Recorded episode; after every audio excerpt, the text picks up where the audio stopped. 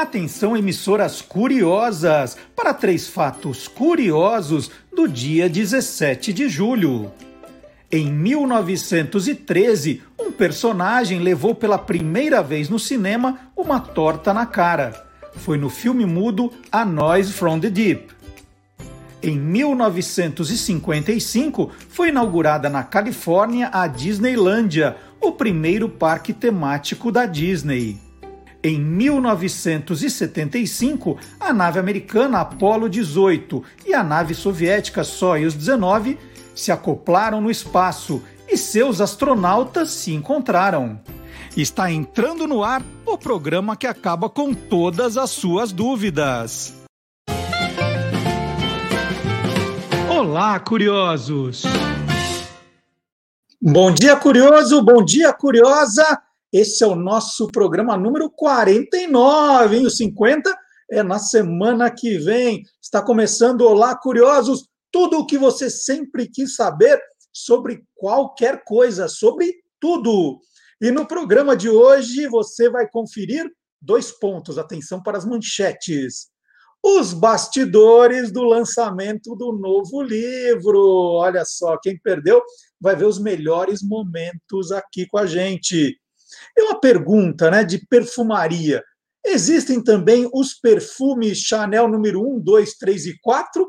Ou a conta começou no 5, hein? Vamos saber. Curiosidades da Viúva Negra e outras heroínas com Silvio Alexandre no universo fantástico. E a vida dos insetos voadores com Guilherme Domenichelli. E essa é boa, hein? A receita de Hipócrates para curar soluços com o professor Dionísio da Silva. Tudo isso e muito mais no Lá Curiosos, que começa agora, primeiro com os meus agradecimentos, né? Os meus mais profundos agradecimentos a todos vocês que acompanharam a live de lançamento do Guia dos Curiosos, edição fora de série, na terça-feira passada. Foi muito legal. Ficamos uma hora e vinte, é, eu e a Maiara Bastianella. A Maiara foi convidada para fazer as honras de mestre de cerimônia foi muito divertida, né? Ela, ela lembrou de histórias, fez muitas perguntas, e nós tivemos aí a participação maciça de vocês que estão sempre acompanhando Olá Curiosos. Olha, é, é a Maera disse que chegaram 200, mais de 200 perguntas. Obviamente, não consegui responder a todas, né? Algumas eu, eu fui ali respondendo, mais de uma pessoa às vezes perguntava a mesma coisa, e foi muito, muito genial. Então, muito obrigado a vocês. E para quem perdeu, em agradecimento, nós vamos fazer uma extensão do que foi a live, né? Como a, live funcionou como uma noite de autógrafos virtual. Então, estava ali conversando, e quem comprava o livro durante a live, eu fui até a editora na quinta-feira de manhã, autografei os livros, eles começaram a ser enviados na sexta-feira. Então, muito provavelmente, Agora, na segunda-feira, a grande maioria dos seguidores, dos fãs, receberão o livro. E aí, em sinal de agradecimento, porque muita gente não pôde participar, obviamente, porque é uma terça-feira à noite, né? Nós vamos fazer o seguinte: vai, hoje vai ser uma manhã de autógrafos. Então, o novo livro, ou os outros, se você quiser, mas o novo livro autografado para quem comprar até as 23h59 da segunda-feira, né?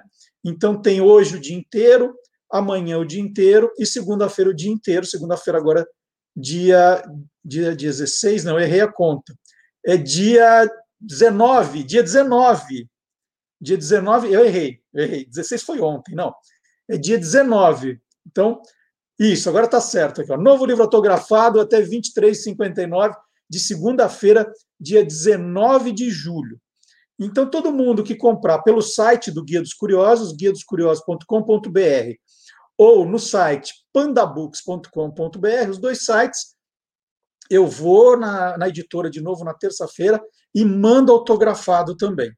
Então, nós vamos mostrar aqui pedaços da live no programa de hoje. Mais uma vez, muito obrigado a todos que participaram. Eu estava com aquele friozinho na barriga, né, que eu senti em 95, quando lancei o primeiro Guia dos Curiosos. Falei, será que vai alguém? Né? Essa, era, essa era a grande dúvida quando eu lancei o livro, né? Fiz os, mandei os convites, esse aqui foi o convite do lançamento de 95, né? Era um postal. E aí falava assim, mas será que vai alguém? E foi muito bacana nesse nesse dia aqui, quase 200 amigos compareceram, fiquei muito feliz. E, e esse, esse número agora virtualmente foi bem maior. E gente de outros estados, foi muito, muito bacana. Gente que está me acompanhando nas redes sociais. Então, mais uma vez, muito obrigado. Então, está valendo. Quem comprar o livro hoje, domingo ou segunda-feira, né, segunda-feira até 23h59, é, eu vou na editora na terça de manhã e vou autografar todos eles também. Então, está valendo o novo livro autografado, guia dos curiosos.com.br você vai achar um banner lá, é só clicar no banner, já cai direto na página da editora. E na semana passada, eu também pedi ajuda de vocês e falei assim: olha, se alguém tiver uma historinha para contar ligada ao Guia dos Curiosos, né? É, manda para mim um videozinho, um, um depoimento no Olá Curiosos, arroba guia dos curiosos.com.br, e fiquei super feliz de ter recebido um vídeo do radialista, apresentador de TV, cantor, é, que mais? Ele é dublador, o Delfis Fonseca, que já participou do nosso programa, e ele, de repente, pá, veio na, minha, na, na nossa caixa postal um vídeo dele falando da ligação dele com o Guia dos Curiosos, para a gente abrir, então, essa, essa comemoração dos 26 anos do livro, e esse mês ainda os 20 anos do programa. Então, eu vou rodar aqui, é, é Delfis, muito obrigado pelo vídeo. Fiquei, olha quanta alegria estou recebendo essa semana. Então eu vou rodar aqui o vídeo que o Delfis Fonseca mandou no Olá Curiosos, arroba guia dos curiosos.com.br. Vamos ver? Olá, Marcelo Duarte. Olá, curiosos. Eu sou o Delfis Fonseca, portador dessa edição original. Marca aqui, ó, Marcelo, 1999 aqui, hein? Então a minha edição tem mais de 20 anos, um pouquinho. Acho que foi uma das primeirinhas que pintaram ali. E como você pode ver, Incrível, mas esse guia não está autografado pelo Marcelo Duarte. Um dos poucos, eu acho, que, eu, que você autografou desses guias, hein? Eu tenho vários colegas de rádio e televisão que tem esse mesmo guia original autografado por você. O meu não está. Então, por favor, você vai autografar isso na primeira oportunidade aí. Tá? Olha, obrigado. Esse guia mudou a vida dos comunicadores de rádio, eh, de televisão. Eu digo de rádio mais ainda, porque o rádio tem aquela coisa que você está falando e aí você né, recorre a alguma coisa lá e fala e ninguém percebe que você está olhando lá no livro. Esse guia quebrou altíssimos galhos em momentos que a produção estava precisando de curiosidades, coisas diferentes, legais, né? Então, demais nos meus tempos de rádio, isso quebrou um galhão. Eu usei em produções de televisão, vários colegas, ó, merecia uma edição especial, merecia mesmo, tá?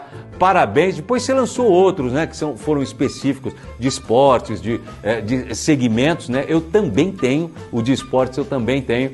Mas esse aqui foi o pai de todos, né? Então é o grande lance. Parabéns para você, Marcelo, parabéns pelo sucesso do Olá Curioso, onde já tive o privilégio de participar.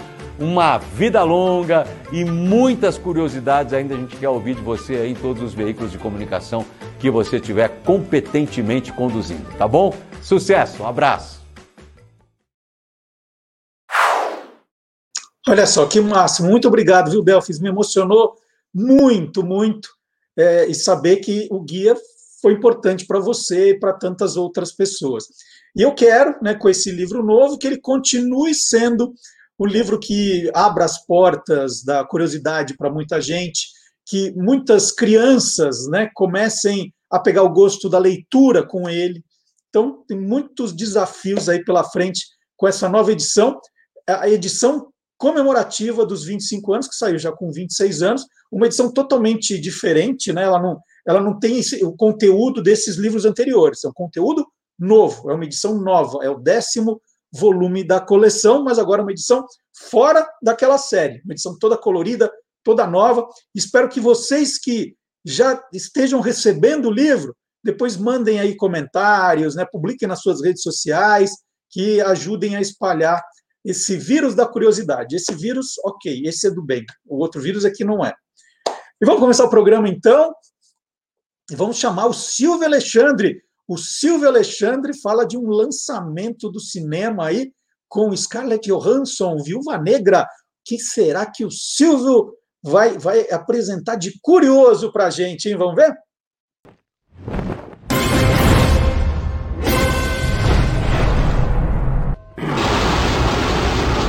Universo Fantástico. Se hoje a Viúva Negra é um ícone feminista com filme próprio e destaque no universo cinematográfico da Marvel, ela deve muito às heroínas fascinantes que vieram antes dela. A primeira heroína com superpoderes nos quadrinhos, Phantoma, a mulher misteriosa da selva, apareceu em fevereiro de 1940. Ela não usava fantasia, mas seu rosto se transformava em uma caveira azul para lutar contra as forças do mal. Já a primeira heroína mascarada foi a Mulher de Vermelho, de março de 1940. Era o alter ego da policial Peg Allen, cansada de criminosos que manipulavam o sistema legal. Ela usava máscara e roupa vermelha para fazer o que fosse necessário para resolver seus casos. Em abril de 1941 surge Miss Fury, a primeira super-heroína escrita e desenhada por uma mulher, Tarper Mills uma jovem socialite, Marla Drake, que, ao vestir uma manta mística de pantera negra, adquire força e habilidades acrobáticas. Algumas das histórias se passam no Brasil, onde Marla ajuda era a líder dos guerrilheiros brasileiros e argentinos a proteger o Brasil dos nazistas. Antes de a Mulher Maravilha chegar, em outubro de 1941, tivemos dezenas de outras super-heroínas. Amazona, Scarlett O'Neill, Lady Luke, Marga, Black Cat, Phantom Lady, entre outras.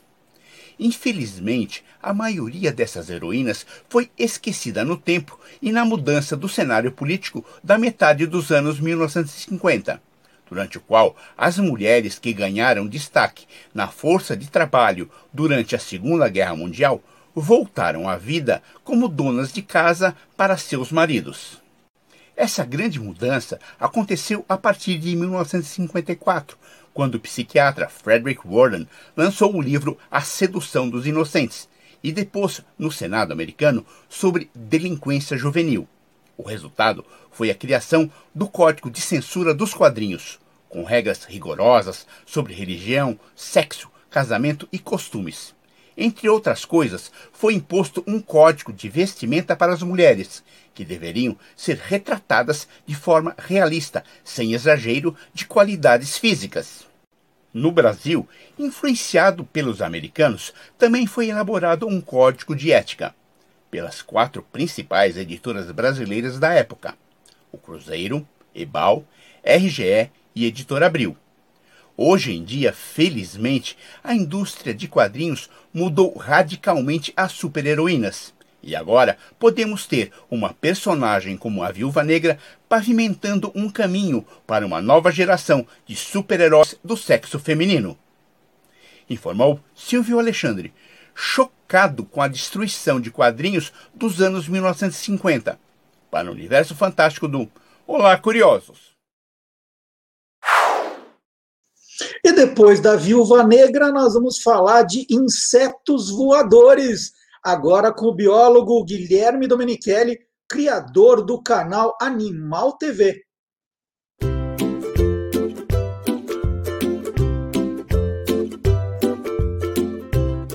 Soltando os bichos, com Guilherme Domenichelli.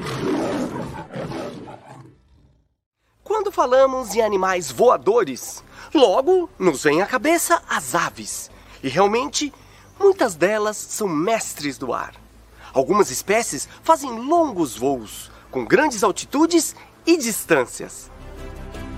Existem outros bichos voadores. Entre os mamíferos são os morcegos. E, claro, entre os insetos existem muitos seres alados.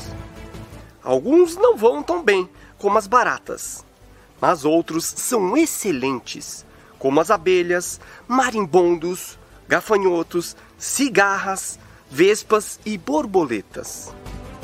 As borboletas monarcas, por exemplo, realizam uma migração épica.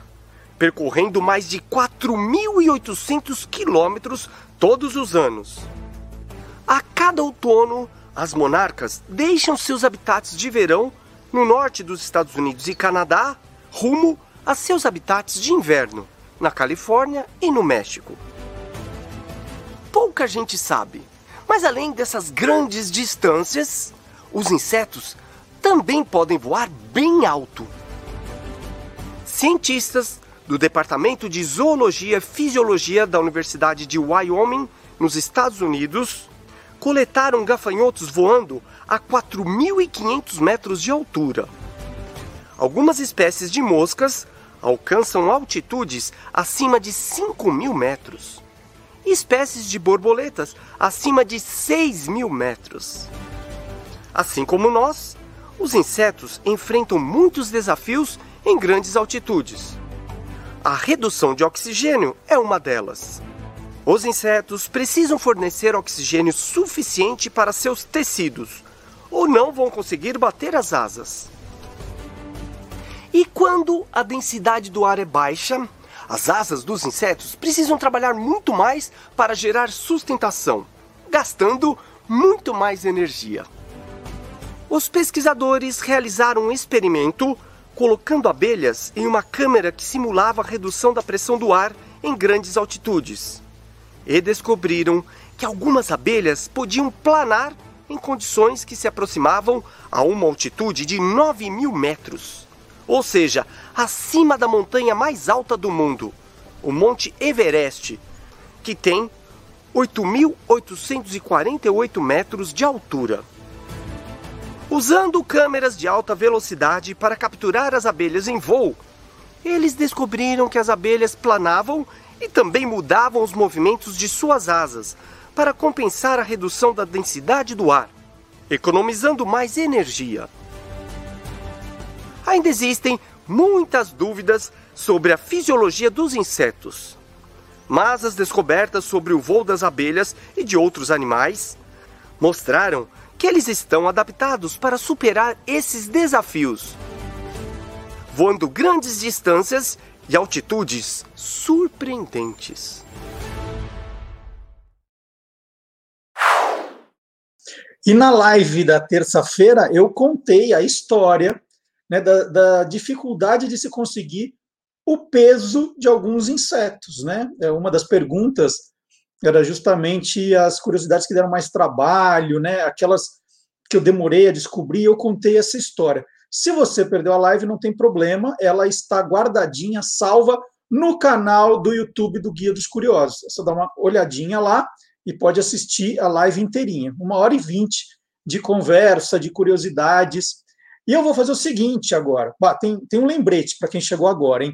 Está valendo uma segunda chance. Se você não conseguiu ver a live, é, as vendas do livro, né? Quem comprar o livro, até segunda-feira, 23h59, segunda-feira, dia 19, segunda agora. Então, hoje, sábado, domingo ou segunda, eu vou até a editora na terça-feira e vou autografar os livros. Tá? Vou autografar, então você vai receber o livro autografado, como se você estivesse na, na noite de autógrafos, na, na manhã de autógrafos, como você desejar. Então, vou. Você pode pedir em nome de alguém também, se quiser dar de presente. É só entrar no guia dos curiosos.com.br, tem lá o banner do livro, vai imediatamente para o site da editora. Né? Super simples.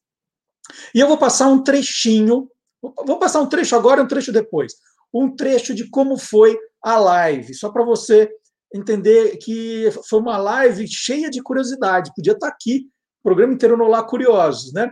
Então eu vou, vou passar um trecho agora que dessa minha conversa com a Mayara Bastianello, que foi a mestra de cerimônias, a mediadora. Então vamos lá, um pedacinho da live de lançamento do Guia dos Curiosos, edição fora de série. Vamos ver? Eu estava pesquisando agora, essa semana, a história do Polenguinho. Falei, ah, eu quero escrever a história do Polenguinho. Porque no site da Polengue, eles colocam assim: o produto foi criado por imigrantes italianos em 1955. Ponto. Ah, e põe assim, e tem, uma, e tem uma linda história depois disso. Só que a linda história é quando eles, eles mudam a, a embalagem. Assim, não é a história, né? É uma coisa mais é de marketing. né? Não é aquilo que a gente quer realmente saber.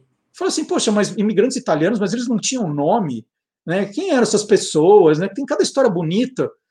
É, então, é, é, para descobrir, por exemplo, a história do Todd, eu penei muito, porque também a Quaker tinha comprado, já ninguém mais sabia da história, ninguém tinha muito interesse em contar.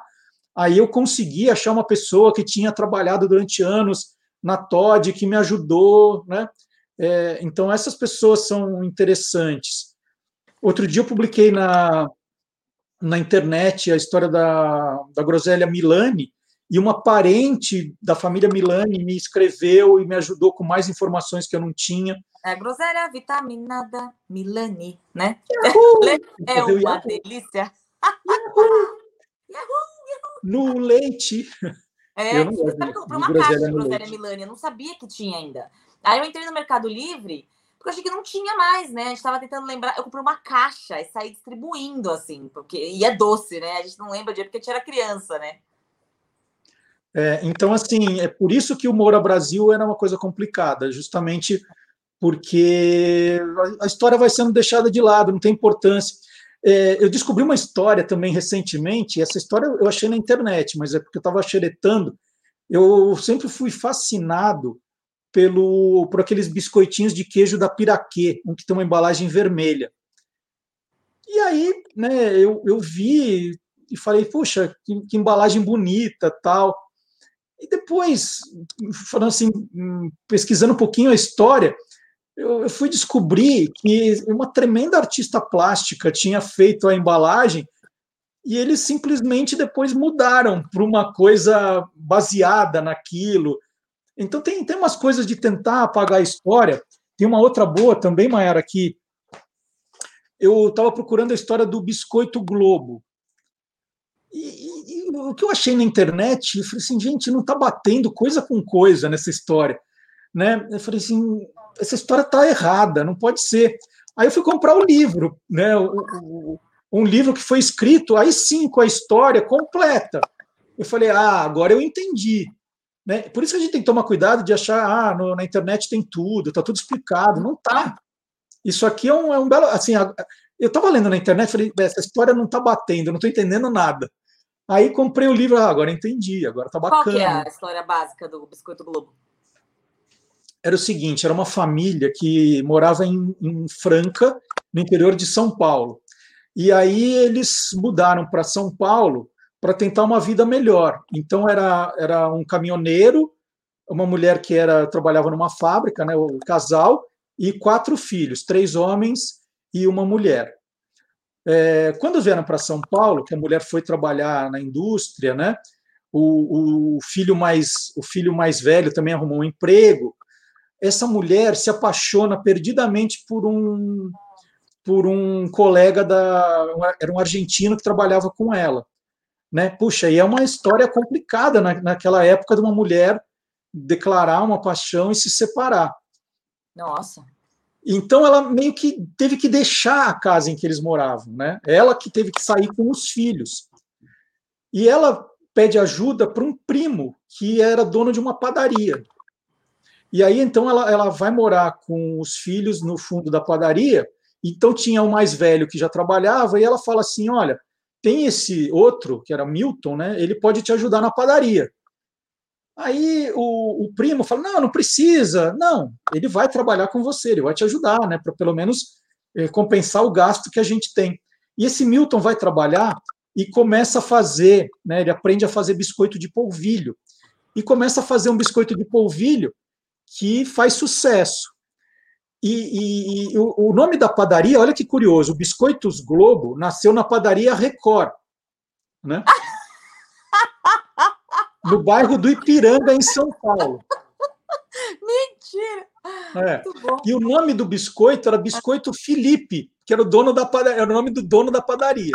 Ah. Então fazia lá o seu sucesso no bairro do Ipiranga, em São Paulo, o Biscoito Globo. Em São Paulo, né? aí, né? Faz uma sucesso no Rio, né? Engraçado. Então, aí, aí vai ter um congresso eucarístico no Rio de Janeiro em 55. E esse menino, Milton, fala assim: puxa, vai ter muita gente no Rio a gente podia fazer uns, umas 1.500 pacotes de biscoito para vender no Rio. Aí ele pega, faz 1.500 pacotes de biscoito para vender no Rio. Só que vende assim um dia. vende tudo. E aí eles falam assim: puxa vida, o, o, Rio de Janeiro adorou os nossos biscoitos, né? A gente pode é, fazer algum negócio lá. E aí ele vem falar isso para o primo, de, o dono da padaria. Aí o dono fala assim: você toparia ir para o Rio de Janeiro, cuidar de um negócio lá? Ele falou: toparia. Ele falou: então eu vou arrendar uma, eu vou arrendar uma padaria lá no bairro do Botafogo, que eu sei que está mal, tal. Eu vou arrendar, mas você vai lá cuidar. Tá bom. E aí o menino vai, né? Era, era um menino de 15, 16 anos, vai para lá e dá super certo o biscoito, dá super certo, né? Ele tinha um esquema de vender para outras padarias. E, e, aí o nome dessa padaria arrendada era Padaria Globo. Aí muda o nome de Biscoito Felipe para Biscoitos Globo. E naquele tempo ninguém falava em direito autoral nada, e para ilustrar a embalagem, eles pegam aquele bonequinho do jornal O Globo. Aí fazem a embalagem e tal, e começa a vender, vender, vender. E uma hora ele ele está ganhando tanto dinheiro, o negócio está indo tão bem, que o primo falou assim: olha, é, você que fez esse negócio crescer, eu vou te vender a minha parte. Vou te vender a minha parte por um preço simbólico. E aí eu, essa família, né, é, acaba ficando e, e, o Biscoito Globo vira um ícone da cidade do Rio de Janeiro. É, é bem imaterial do Rio de Janeiro desde 2012, né? Sim, exatamente. Putz, e aí eu li isso no, no, livro, né? É um biscoito que tem, o, que tem uma história. E, e aí é aquela pergunta do Google. Se eu fosse te contar essa história pelo Google, eu, eu não saberia, por exemplo, do namorado argentino da, da mãe. O que, que ela ela foi expulsa de casa. Né? É, exato. E são esses Como é que. É essa história? Eu, eu, juro, eu conheço muito, a, a maioria das histórias do Gates Cross eu conheço, porque eu sempre converso com o Marcelo, né? Ó, daí o Antônio Mira aí me ajudando a lembrar também, o Robson William. Essa eu não conheço. Qual é a história do Homo? A história do Homo é o seguinte: no Guia dos Curiosos Invenções, eu ficava procurando. É, eu ficava procurando fazendo uma lista das coisas que eu queria explicar, de marcas famosas, né? Tem um capítulo de marcas famosas. Então eu pus Fanta, né? Pus é, Nutella, Bombril, aquelas coisas. Aí eu falei, e Omo, né? Omo, o que será que quer dizer Omo? Aí não achei em lugar nenhum, né? Nos livros que eu via de marcas famosas, ninguém explicava Omo. Aí liguei para a Unilever, na, sede aqui em São Paulo ninguém sabia. Falei com todo o departamento de marketing, falei, olha, eu trabalho aqui há cinco anos, seis anos, dez anos, ninguém sabe. Aí escreveram para matriz em Londres, para Lever, né?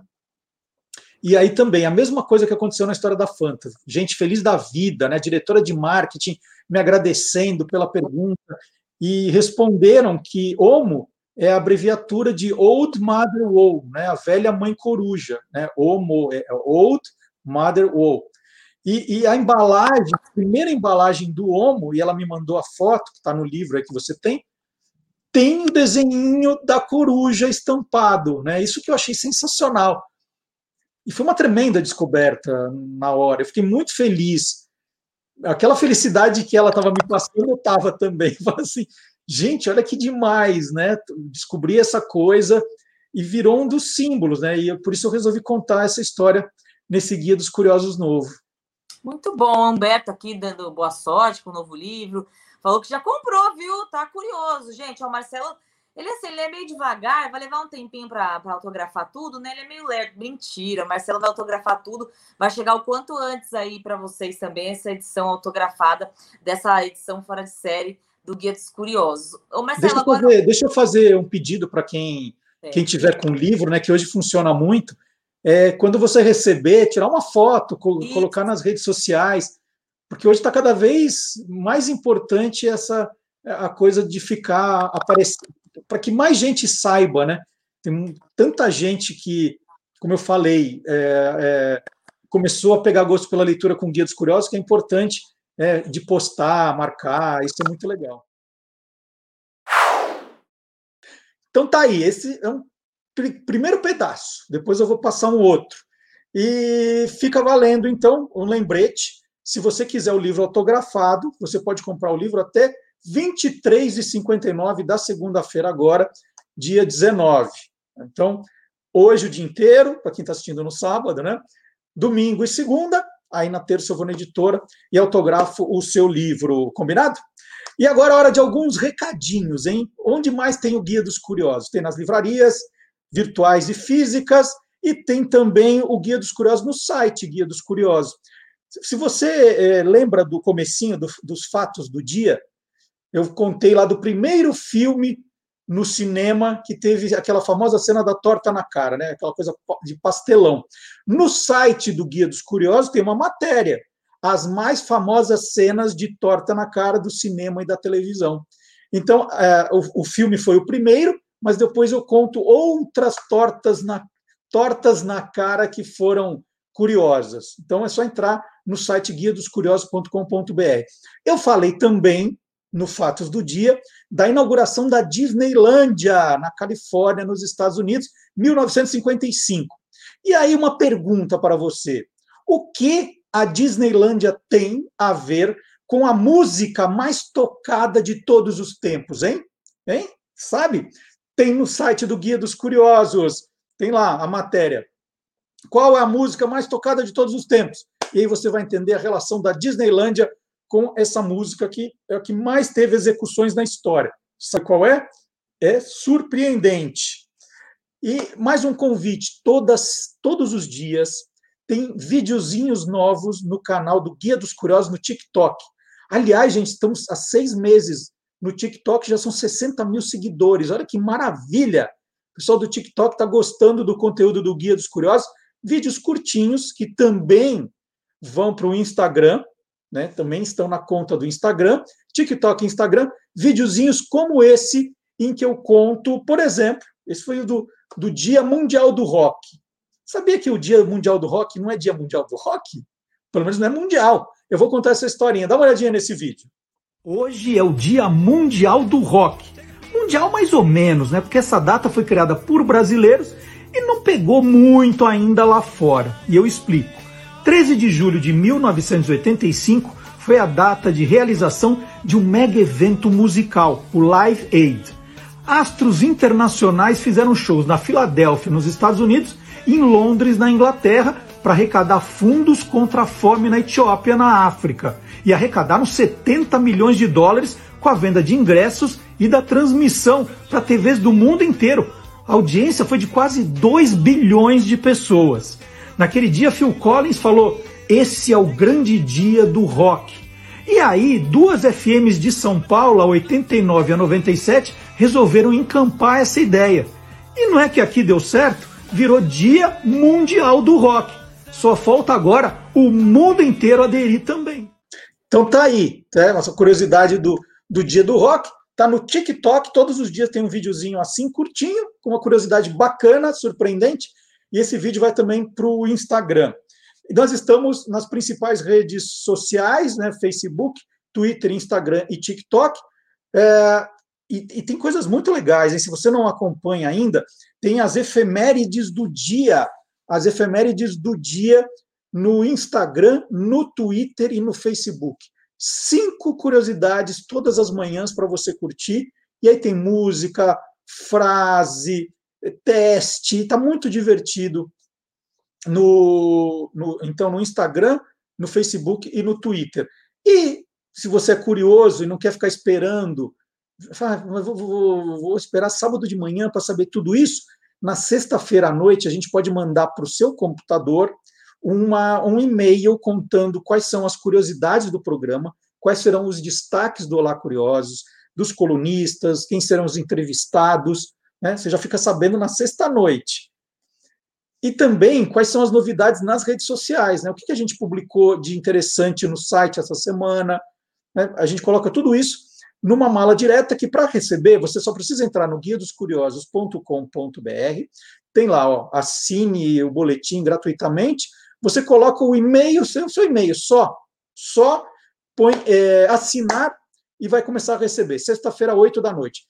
Não chegou? Dá uma olhadinha na sua caixa de spam para você desbloquear, permitir que a newsletter chegue, né, o boletim chegue no seu computador. Fazendo isso uma vez, depois ele, ele entra normalmente. Se você cansou, é só se descadastrar. Não tem estresse. Né? Você não passou nenhum dado seu, você não colocou cartão de crédito, nada. Tá, tá gostando, continua recebendo. Ah, já deu, não quero mais. É só pedir para parar e a gente para de mandar. E estamos todos os sábados também, a partir das 10 da manhã, no podcast. Nós estamos no Deezer, no Spotify e no SoundCloud, tá? Você não quer, não, não, não consegue assistir ao programa, pode ouvir o programa. Baixa no Deezer, no Spotify, no SoundCloud e leva o programa para onde você quiser. E por último, como eu já falei aqui para agradecer o vídeo do Delfis Fonseca, você pode mandar seus vídeos, fotos, depoimentos, perguntas, é, o que você quiser pelo nosso e-mail, olá curiosos, arroba guia dos curiosos.com.br. Feito? Então, esses foram os, os avisos de hoje. Agora vou chamar o Gilmar. Ah, tem mais um. Não esqueça do seu like. Não esqueça da inscrição. O Curiosinho me lembrou agora que ele apareceu de repente. Você já se inscreveu no nosso canal? É importante, hein? E tem a sinetinha do lado, em que você aciona a sinetinha para receber os recados sempre que tiver alguma novidade. Não esqueça, hein? E o seu like aqui bacana, o seu comentário. E não é só no chat, viu, gente? Vamos deixar comentários aqui no. Na, embaixo da descrição do vídeo tem os comentários ali, certo? E eu vou colocar também na descrição do vídeo o link para o novo guia dos curiosos, tá bom? Facilitar toda tudo aqui para vocês. Bom, agora vou chamar o Gilmar Lopes. O Gilmar Lopes fala de um tema que eu adoro, né? O Homem na Lua. Até hoje, gente, tem boataria, né? informações sobre o Homem na Lua. E teve uma agora muito interessante que eu não tinha reparado, mas que o Gilmar Lopes vai desvendar para a gente. O Gilmar Lopes é um dos pioneiros na checagem de fatos. Ele faz esse trabalho desde 2002 e é o criador do site e-farsas.com. Vamos ver?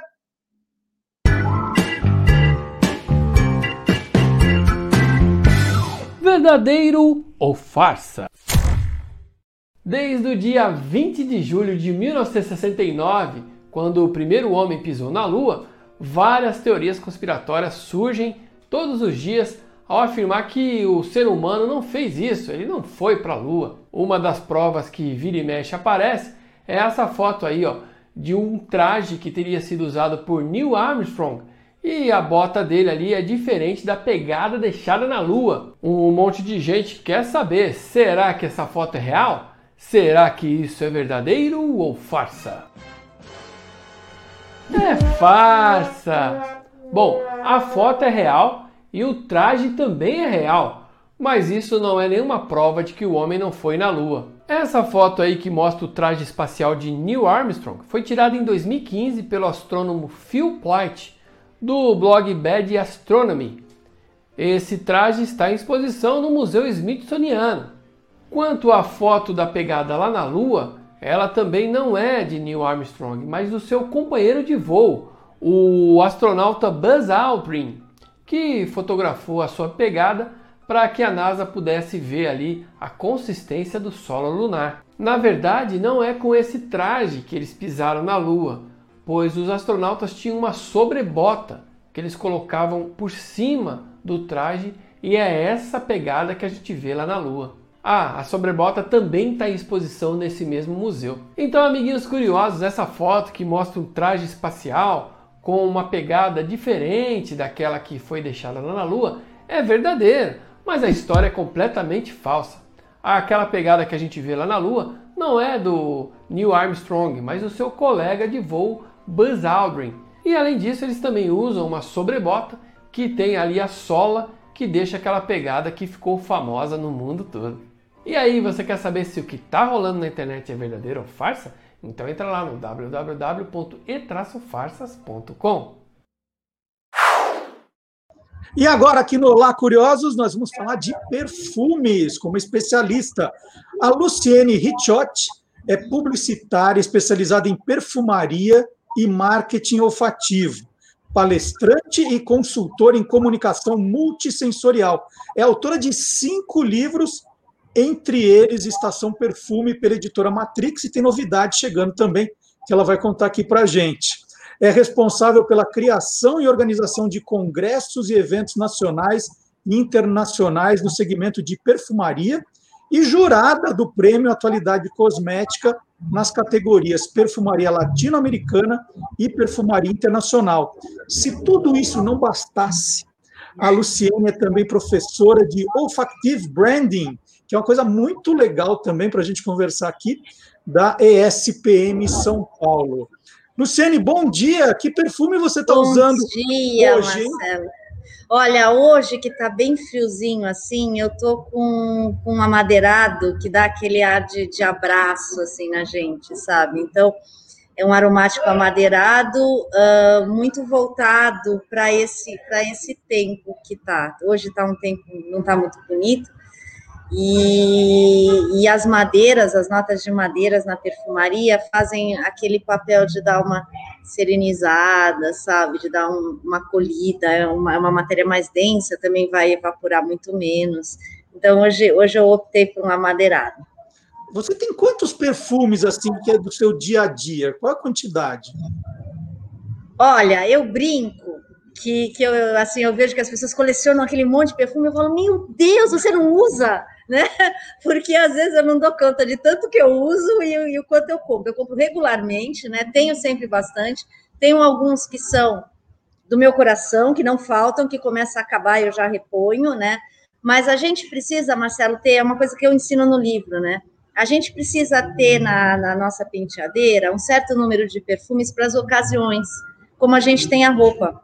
Então, não é falar assim, ah, eu gosto deste. Seria a mesma coisa que falar assim, eu gosto de tubinho preto. Você vai na praia de tubinho preto? Não dá. Né? Então, você gosta também do estilo de biquíni, de maiô que você vai na praia. É o seu estilo também. Mas é ideal para você ir na praia. Então, a, a penteadeira tem que ter, assim, pelo menos acho que uns, vai, no mínimo uns cinco, seis uh, ah, para ter essa, essa facilidade. Assim como as roupas, a gente tem shorts, tem calça, tem casaco. Então, tem o perfume que vai combinar mais com um dia de sol, com um dia uh, chuvoso, com uma festa, com uma reunião em família. Então, assim, acho que tem, tem que ter um número bem bem caprichado, assim, que você vá trocando e que todos eles você curta bastante. E a gente tem que pôr perfume para em todo lugar. Você falou de praia, né? É, a gente deve ir com perfumado para a praia? Eu acho que você curte, não é obrigatório. Porque o perfume na praia, primeiro que ele vai, ele sempre volatiliza muito rápido. Na verdade, o perfume ele é um hábito. Eu não consigo sair sem passar o perfume, né? Então, então fala assim, ah, eu vou na praia, não precisa, eu não sei falar isso. Mas, por exemplo, na praia a gente toma alguns cuidados com alguns cítricos que podem é, manchar alguma coisa, mas só isso. Mas foi uma loucura, então, durante a pandemia, que você não saía de casa, Luciane. Como você fazia? Você tinha o perfume para ficar em casa? Eu, não, eu tinha, eu usava vários também, mesmo porque eu não quis fixar um perfume naquele no momento de, de isolamento social assim dentro de casa. Eu não quis, porque a nossa memória faz isso. Eu sabia que eu ia para o resto da minha vida pegar aquele perfume e lembrar dessa, desse momento e tudo. Então eu não quis, eu fui diversificando. Mas eu fui muito, Marcelo, pelo meu astral no momento.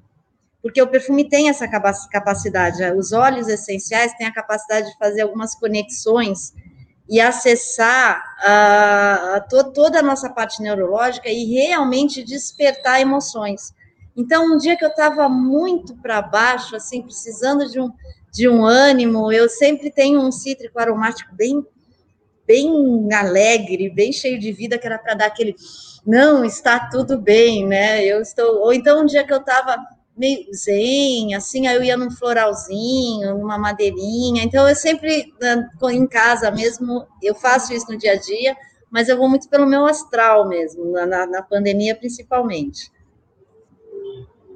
É, Luciane, é, a gente fala o tempo todo de perfume, perfume, perfume.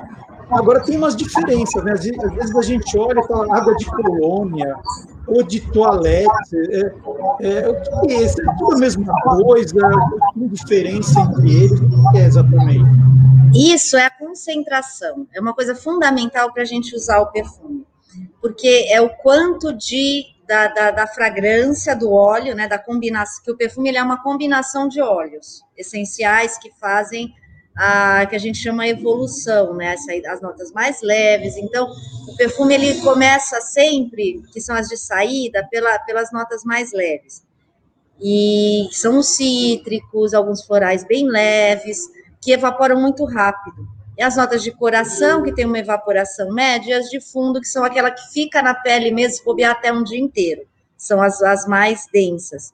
Então, essa combinação de óleos é, também tem uma porcentagem que é diluído em álcool e água.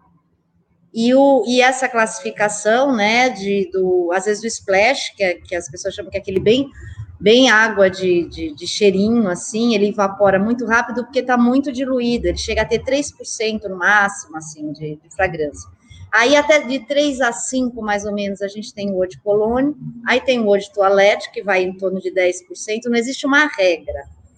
Mas o que a sociedade francesa eh, orienta é que esta, esse crescente seja eh, mantido dentro de uma mesma fábrica, por exemplo. Pode ser que uma determinada perfumaria escolha trabalhar 2%, 1% splash, 2 a 3 o de cologne, aí até 5, 4, cada casa estabelece, mas é crescente, a gente sabe sempre que o de cologne é muito mais diluído, então ele não é um perfume que nunca, nunca vai durar muito na sua pele, e ele vai ficar sempre mais leve para um dia mais quente, por exemplo, não vai ficar aquela coisa pesada em você, né? E você repassa um pouquinho mais, com mais frequência. Aí do eau de toilette depois vem o eau de parfum, que já vai uma concentração acima de 10%, na maioria da, dos casos, e o parfum, que a gente pode chegar até 20%. E tem casas até de nicho que trabalham a 30%. Aí aquele perfume que caiu na pele, você vai ficar com ele bastante tempo. Não erra. Uma vez eu errei, Marcelo, num perfume. Era um perfume de nicho mesmo, que são as embalagens iguais, né? E eu achava que era que era um perfume. Não lembro, eu acho Ai, agora eu não, eu não lembrava. Enfim, eu achava que era um perfume mais leve e ele era muito denso. Na hora que eu passei, né, que eu não li direito, eu sem óculos, eu não li quem era quem. Não saiu mais, não saiu mais. Errei, fui errado mesmo, não, não, não sai mais, porque aí já é uma concentração a 30%, você não tira mais. Ele já, já se incorpora ali na sua pele, até ele evaporar, você vai ficar com ele errado. Não era Espero isso. Que não tenha ido na praia nesse dia, né? Não, não, ainda bem. ainda bem, era um dia até a noite, mas eu não queria passar.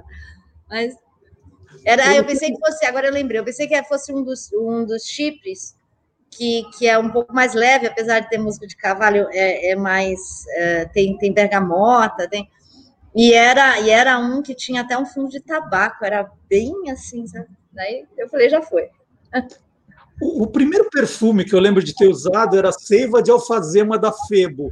Isso existe clássico, ainda? Né? Existe ainda, existe ainda. É um clássico, né? A alfazema, ela é, é, um, é, um, é um óleo muito tradicional, né? Um óleo que está na perfumaria desde o início dela na, na Europa ali, que são os campos de alfazema, em Graça, é muito e é, é, muito leve. A gente também na parte de perfumaria funcional usa alfazema uh, para uma limpeza. Ele vem vem é, vem de, de de dar aquela. Muito bom para esse tempo de pandemia, para dar aquela limpada, por isso que usa muito em bebê. Ah, os óleos é, de bebê, os perfuminhos para bebê usam muito alfazema, que dá aquela tranquilizada, é muito gostoso, eu adoro. Eu usei muito alfazema também. E a gente deve repor o, o perfume, tem um, um, assim, de tempos em tempos, ou não? É de, vai de manhã e ele tem que aguentar até a noite? Como não, não, não. Por exemplo, uma água de colônia, um splash não vai aguentar. E mesmo um perfume ou de toalete que seja muito cítrico, ele não vai aguentar muitas horas. Ele vai aguentar ali, assim, os mais leves vão aguentar três, quatro horas. E o certo é você repor, se você quer, se você deseja continuar com esse perfume durante o dia, né? Agora, quando o perfume dura o dia inteiro, ele tem uma concentração maior ele já vai para um, pelo menos com um de toalete, com um de parfum, e também uma característica de notas que evaporam um pouco, mais madeiras, mais cores densas, aí ele vai ficar na pele, vai demorar mais para evaporar e a gente vai continuar conversando com ele ali durante o dia. E Luciana, é verdade que os melhores perfumes estão nos menores, os melhores estão nos menores frascos, bate É para a gente conseguir comprar, né? Tô brincando. Mas é, é uma verdade mesmo, porque quando a gente fala num perfume de concentração muito grande, muito alta, E, e às vezes esses perfumes de nicho também trabalham com matérias-primas naturais, que demora, por exemplo, uma, um óleo essencial natural de jasmim usa 4 toneladas de flor para fazer um quilo. Aí isso vai numa composição que vai ser diluído e tudo, mas são caros, né? Então você dilui numa concentração de um perfume de boa qualidade, né, com uma concentração alta, com um óleo caro, então a gente vai diminuindo o tamanho para caber no bolso, né? Mas tem, tem realmente os perfumes de luxo, que aí são perfumes que chegam a mil, dois mil reais o frasco de 100 ml, assim. E qual, quanto qual maior o frasco, fica mais difícil. Qual é o perfume mais caro do mundo? Tem um assim que é o mais caro? Tem um, tem um. Você sabe que eu acabei de esquecer. Desculpa, Marcelo, deixa eu pegar aqui. Eu até cito no livro. Agora, gente, esqueci o nome dele.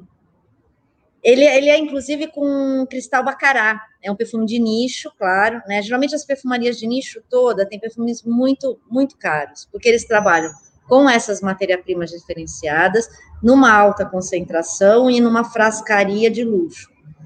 O Killing, que é o herdeiro da LVMH, tem uma, foi para a área de, de, perfumaria de nicho, ele está entre, ele tem algumas, algum, alguns perfumes entre os mais caros, mas ele lançou, por ser mais jovem, até ele lançou um perfume, o frasco dele de cristal bacará tem refil.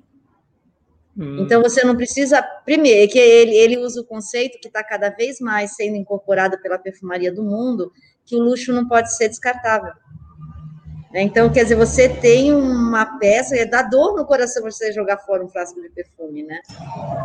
E isso está sendo discutido na perfumaria também. A gente e ele na fez loja, refil. É, a gente chega na perfumaria para comprar, fala, vai levar um frasco? Não, queria quatro gotas, por favor. é assim, né? Tem, tem, aqui, outra aqui, já é, tá... tem no é, como que chama aquele que a gente compra a granel? Tem a granel, né? Você vai lá com o seu frasquinho. É, só queria um pouquinho aqui no pulso, por favor. Por favor, é assim mesmo. E, e eu, tenho uma, eu tenho uma pergunta para te fazer sobre o Chanel número 5, que é um dos perfumes mais famosos do mundo, né? Você vai falar Sim. em perfume, lembram que é o icônico, Chanel, Chanel número 5. É. Existe Chanel número 1, 2, 3 e 4 também?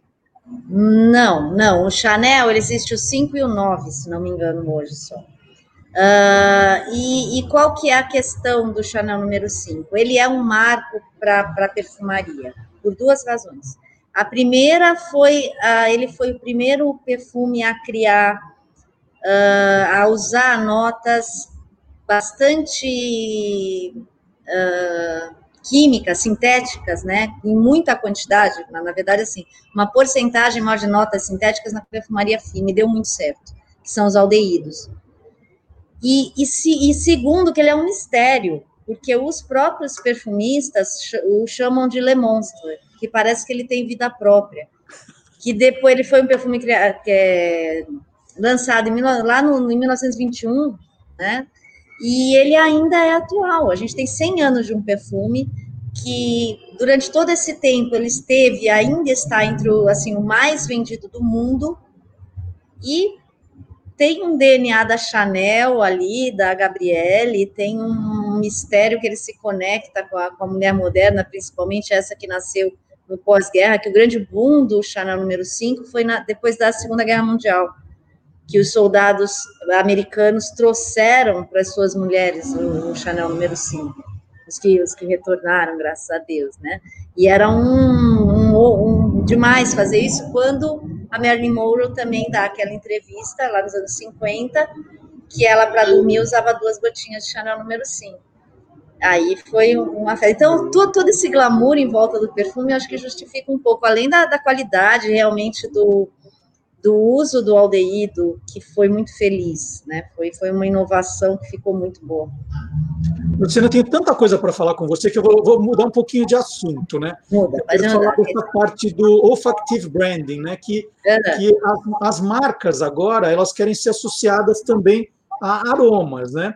Sim, é, sim. Como é que é a construção, de, de, porque a marca é uma marca, mas de, de, construir essa ligação com um cheiro, como é que funciona isso? É uma estratégia, por isso, Marcelo, que eu sou publicitária, que eu trabalho na área de planejamento e comunicação mesmo, né? E aí eu entrei na perfumaria tanto para trabalhar comunicação de perfumes desse mercado, como para usar a perfumaria como ferramenta de comunicação. A, a, a, marca ela tem uma personalidade, mais do que ser só um símbolo, né? Na verdade, o branding ele foi evoluindo e as marcas trabalham essa, essa associação com a emoção. E nada mais emocional que cheiro. Nada nos remete a emoções mais deliciosas do que o nosso canal olfativo, de, de, de perceber os cheiros, de se conectar com as emoções. É o olfato ele é o nosso canal mais mais emocional. Então isso tem tudo a ver de prestar uma comunicação que reforce esse vínculo emocional que as marcas precisam ter com as pessoas para serem para ter um branding, né? Então a gente tem uma personalidade. Dentro dessa personalidade, a gente é, escolhe, a gente usa, eu dentro do meu curso, a gente usa muitos arquétipos de Jung, né, que todos nós temos os arquétipos dentro de nós, né, e as marcas tem esses arquétipos, né? O inocente, o herói. A gente vê a Nike como um arquétipo de herói muito forte, né? Que é um vencedor, que tem coragem, que desafia. E com base nesse e, esse, esses dados da personalidade da marca nos dão subsídio para criar a personalidade olfativa daquela marca. Então, as notas que remetem mais à energia, que remetem mais a, a fôlego, ou a alegria, a inocência, e aí vai. É muito, é um, é um exercício delicioso.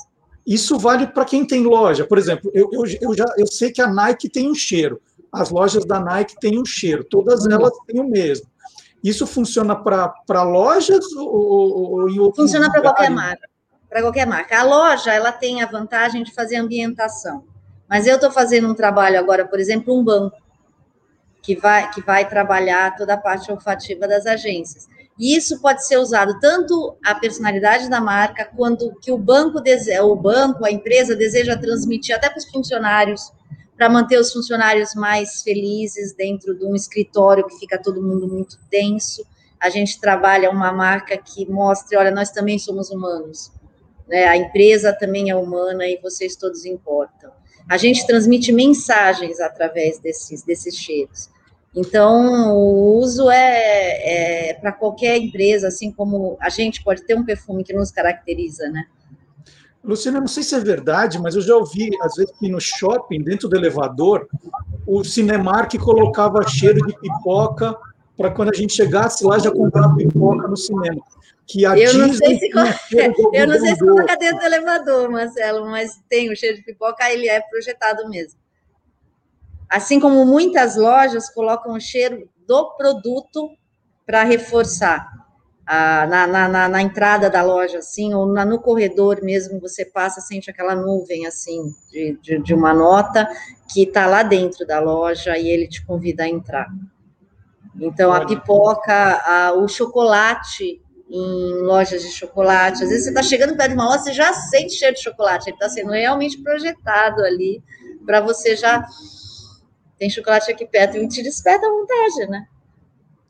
Então, então, então é isso. A, a fala é que isso. a Disney tem, tem cheiro de algodão doce, que é para vender não sei o quê. Tem, tem, tudo isso pensado. Tem, tem isso também. Tem o lado de usar a parte aromática, né, para reforçar os nossos uh, os nossos desejos ali, né, de, de dar e, e, tem a parte da comunicação também, de de repente você tá num shopping Uh, tem um shopping aqui em São Paulo, Cidade Jardim, que tem uma nota deliciosa quando você sobe nas uhum. escadas. Não sei se você já reparou. Não. É muito legal. É, tem, uma, tem uma nota muito gostosa. Ele deve ter algum, eu já fiquei procurando onde está, né? Onde eles estão colocando. Mas dá um, uma sensação de verde, de aberto, porque ele é todo muito claro, né? Então é uma nota bem, bem deliciosa. Senão tá de ficar subindo e descendo a escada rolando, só para sentir, mas é. Mas é assim que a gente vai. Tem um pouco desse, desse lado alquimista também, de, de, de fazer as combinações. Você, você faz o, o, isso é tudo da indústria química. Como é essa questão hoje de produzir os cheiros, Luciane? Isso. Tem as casas de fragrâncias, onde tem os perfumistas, até, até as próprias perfumarias é, compram, desenvolvem os perfumes em parceria, né? a equipe de uma, de uma grande perfumaria, a equipe de desenvolvimento de produtos de uma grande perfumaria, junto com uma casa de fragrância. Aí a gente tem as três maiores do mundo, que são a Feminiche, a Sunrise e a IFF, todas aqui no Brasil também, que fazem grandes perfumes da nossa perfumaria brasileira também. E, e lá dentro tem os perfumistas, que é que, que, que e a casa de, de fragrância também consegue fornecer uma quantidade muito grande. Eu, eu faço essa alquimia em casa, para mim, até para criação e para ter toda essa personalidade, né? Essa, o, que eu, o que eu quero, eu sei o que eu quero. Aí eu sento, quando eu estou em algum projeto de criação, aí eu sento com os perfumistas, já começo a mostrar, olha, é assim, assim, assim, a gente quer ir por esse caminho, por esse, por esse, e eles desenvolvem um pouco mais. Um perfume, Marcelo, chega a ter 200 óleos. Então, é uma, é uma palete de perfumistas que, que um laboratório pequeno não consegue ter, realmente só as grandes casas é que conseguem ter e trabalhar e formular química para chegar exatamente no que a gente quer. Aí isso é encomendado para a casa de fragrância, é uma grande parceria, sim. E, e aí, Luciana, existe a expressão, né, você tem o nariz perfeito, você consegue diferenciar o, tudo, assim, quando você fala assim, o cheiro, eu sei exatamente tudo que tem, né? Como se fosse o pianista que sabe tudo da música. É isso. Muito legal, mas não tem tem o que a gente chama, inclusive os perfumistas a gente chama do nariz. Ah, o nariz da IFF, o nariz da, da equipe tal, o nariz, a gente chama mesmo, eles são o nariz. E realmente é de uma, eles são de uma percepção de conseguir reproduzir, a gente fala fazer um contratipo no nariz. É treino, tem duas coisas, é treino. Eu, desde que eu entrei na perfumaria, eu estou muito melhor, estou cada dia melhor, assim, você vê que você vai treinando, daqui a pouco eu passo na rua, aí eu já identifico quem está usando o que ali, porque você vai treinando isso, né? E, e, também tem que ter, eu acho que um talento, um dom um pouco, né? Tem pessoas que tem crianças que você vê, às vezes a gente conversa com gente da perfumaria, que é aquela criança que, que já tudo identificava pelo nariz. E é um, um sentido que a gente ensina muito pouco. A gente ensina o visual, olha aquilo, olha aquilo, olha aquilo, a gente não fala, sente esse cheiro. Né? Você está sentindo o cheiro? Então é, é, é uma. É uma um sentido que a gente deixou um pouquinho de lado, mas que faz tão bem. Luciane, mas esse seu nariz funciona só para perfume? Ou quando você é convidada para almoçar na casa de alguém, quando você entra, você já sabe o que vão servir? É, mais ou menos isso, funciona para tudo. Para o bem e para o mal, né? Porque às vezes o cheiro é ruim, e aí eu estou passando e falo, Gente do céu, vocês estão sentindo isso? Ninguém está sentindo. A minha filha já fala, mãe, é só você que está sentindo isso. e, mas é para o bem e para o mal, porque às vezes um cheiro que incomoda, incomoda muito quem tem o olfato. Assim como os barulhos, né? Os maestros é, também têm aquela percepção de falar, ah, esse barulho irritante, ninguém está assim, tá escutando, né? Eu acho que a, é, tudo é treino, é muito treino. Bom, e agora mais um assunto. Vamos mudar de novo o assunto que tem muita coisa para falar com o Luciano, que está lançando é, um, livro em formato de cartas, que é o Aromaterapia, pela editora Matrix, que é editora também do Estação Perfume. O que, que é a aromaterapia, Luciane? Aromaterapia é o nome assim comumente dado para aromacologia, na verdade, que é a ciência que estuda a influência dos cheiros em toda a nossa parte é, física e emocional. Então, existe um instituto nos Estados Unidos que estuda mesmo através é, de quais uh, características físico-químicas dos olhos que influenciam, que fazem as conexões neurológicas e tem a capacidade de transmitir e alterar as nossas emoções. Então, acalmar, tem a capacidade. E aí, isso foi traduzido como uma aromaterapia, né, que usa os aromas. Na verdade, não são só aromas. A gente, é, na perfumaria, aromas a gente dá o um nome para tudo que tem gosto. Tá. Então, o alecrim é um aroma, o, aí os aromas naturais, o aroma das frutas, o aroma dos... Isso, isso são os aromas de fragrâncias, é tudo que tem cheiro. Então, por isso as casas de fragrância são graças de aromas, de fragrâncias e aromas. Os aromas, eles a gente usa muito na comida, por exemplo, né? Aquele que vem aromatizado, aromatização natural. Aí você sabe que tem aroma natural de caramelo, aroma natural de, de frutas vermelhas, e aí vai. Mas, a, mas, de uma maneira geral, a gente usa, no Brasil principalmente, a palavra aroma também para os cheiros, né? No próprio dicionário está assim. Então, é você usar toda, todo esse conhecimento que vem lá desde os nossos avós, né? Eles sabiam fazer isso melhor do que a gente, né? Todo esse conhecimento da influência olfativa no nosso, no nosso estado emocional, na nossa capacidade de dormir, de, e ajuda mesmo, e ajuda mesmo. Então, é, aí, mas aí não é para a gente passar, é só para a gente sentir. Sentir, né? sentir. É, existe assim, os, se você vai fazer aromaterapia com óleos, os óleos precisam ser diluídos. Você não pode, às vezes é um grande erro. Eu vejo muito na internet as pessoas comentando de pingar óleo na pele, pode, pode ferir sua pele. Não faça isso. Então é para você usar num difusor, né, de colocar naqueles difusores elétricos ou de vela, uh, diluído sempre. Você sempre usa uma diluição ou já compra o creme aromatizado para você passar na pele, que é muito gostoso. Né? Ou você faz, que nem eu lá em casa fico montando os meus, os meus aromas. Assim, para dormir melhor, mais relaxado, qual é o, o aroma indicado? Ah, camomila, lavanda, né? São todos aqueles óleos que, que a gente até comentou da lavanda para os bebês, né? a camomila, nesse livro Aromaterapia, eu não ensino a usar assim, pode servir também para quem quer usar até os perfumes e descobrir para que, que serve cada matéria-prima ali. Então, ah, eu sei que aquele meu perfume tem jasmim, e nas cartas ela descobre para que, serve o jasmim, que pode ajudar. Mas eu ensino a usar o que a gente tem em casa. Não precisa nem comprar o óleo. Então, você vai no mercado, ou no mercado, né? Você vai naquela área de temperos do mercado, na área de, de chás, né? E pega a camomila, coloca num saquinho e põe embaixo do seu travesseiro. E já ajuda também, né? Não precisa exatamente ter o óleo. E nesse livro Aromaterapia, a ideia foi a gente trabalhar bem o que tem de mais, mais é, leve, de mais acessível, para que as pessoas usem o benefício do olfato em casa. E, e o aromaterapia é sempre para relaxar ou se eu tenho que ficar alerta. Num dia eu tenho um aroma que me deixa mais, mais vigilante, assim.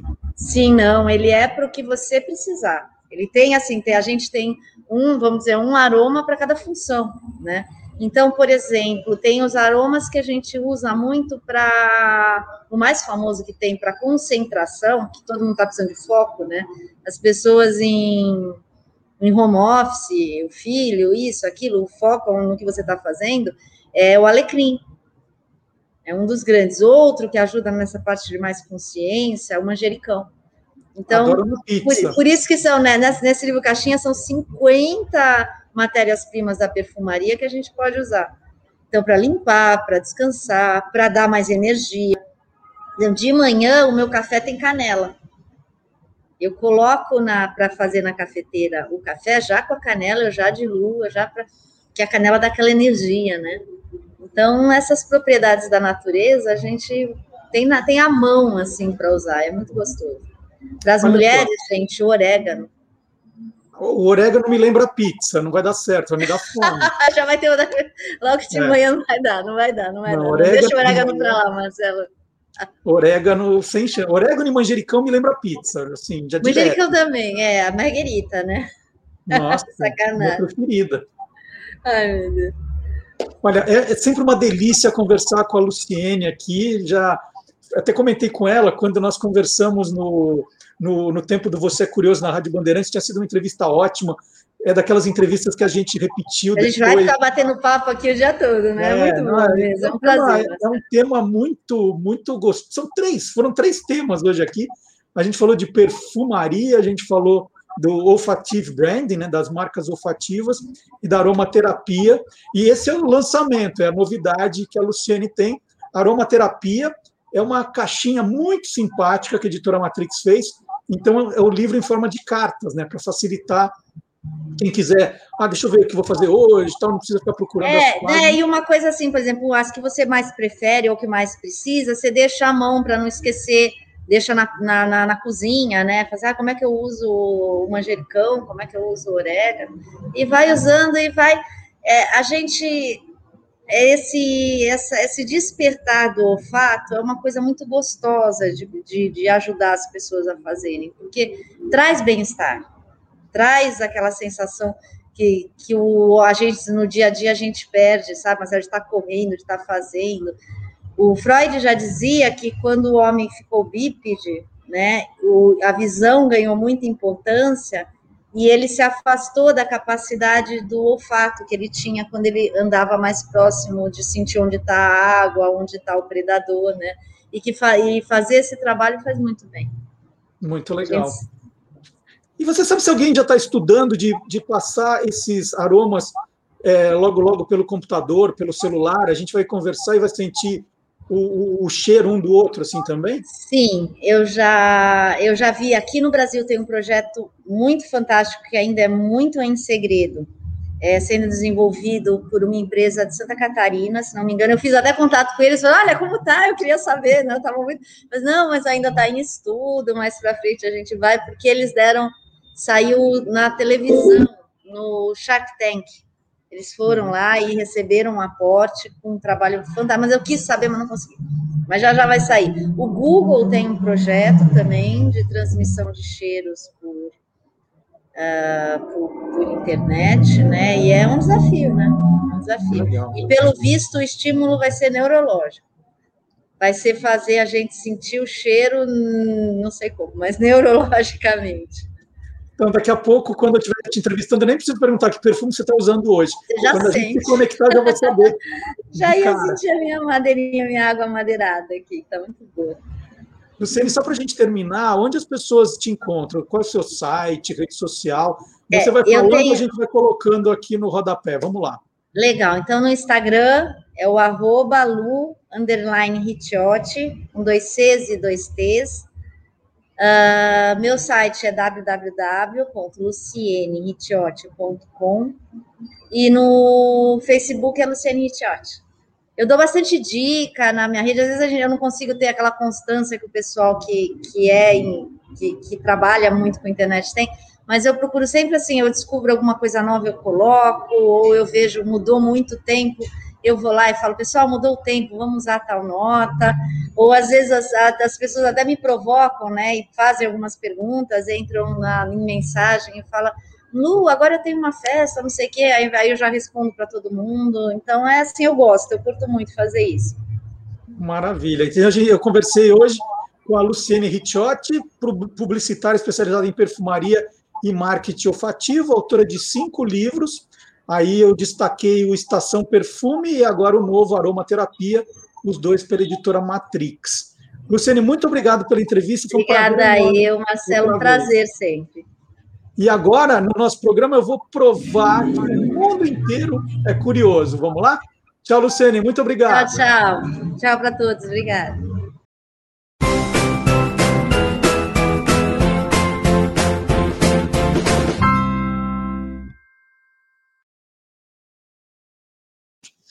Os Emirados Árabes Unidos não param de inaugurar grandes atrações para atrair cada vez mais turistas. Na semana passada foi inaugurada em Dubai a piscina para mergulho mais profunda do mundo. Olha só, a Deep Dive Dubai, DDD, né? Deep Dive Dubai, tem 60 metros de profundidade e 14,6 milhões de litros de água seria o suficiente, já que a gente já está nesse clima olímpico, né? Está para começar a Olimpíada, suficiente para encher seis piscinas olímpicas. Olha quanta água.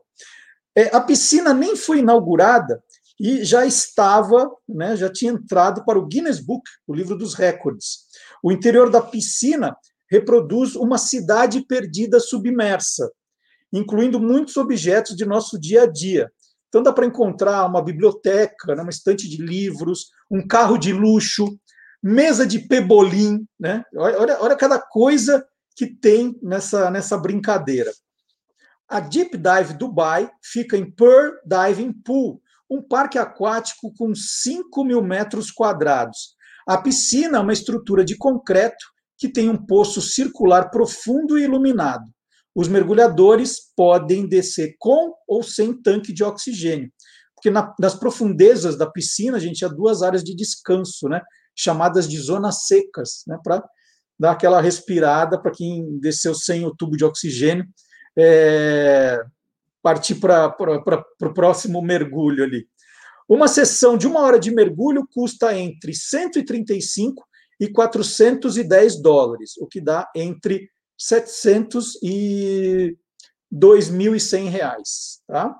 Em 2019, antes da pandemia, Dubai registrava, né, é, recebia a marca de 16 milhões de turistas ao ano.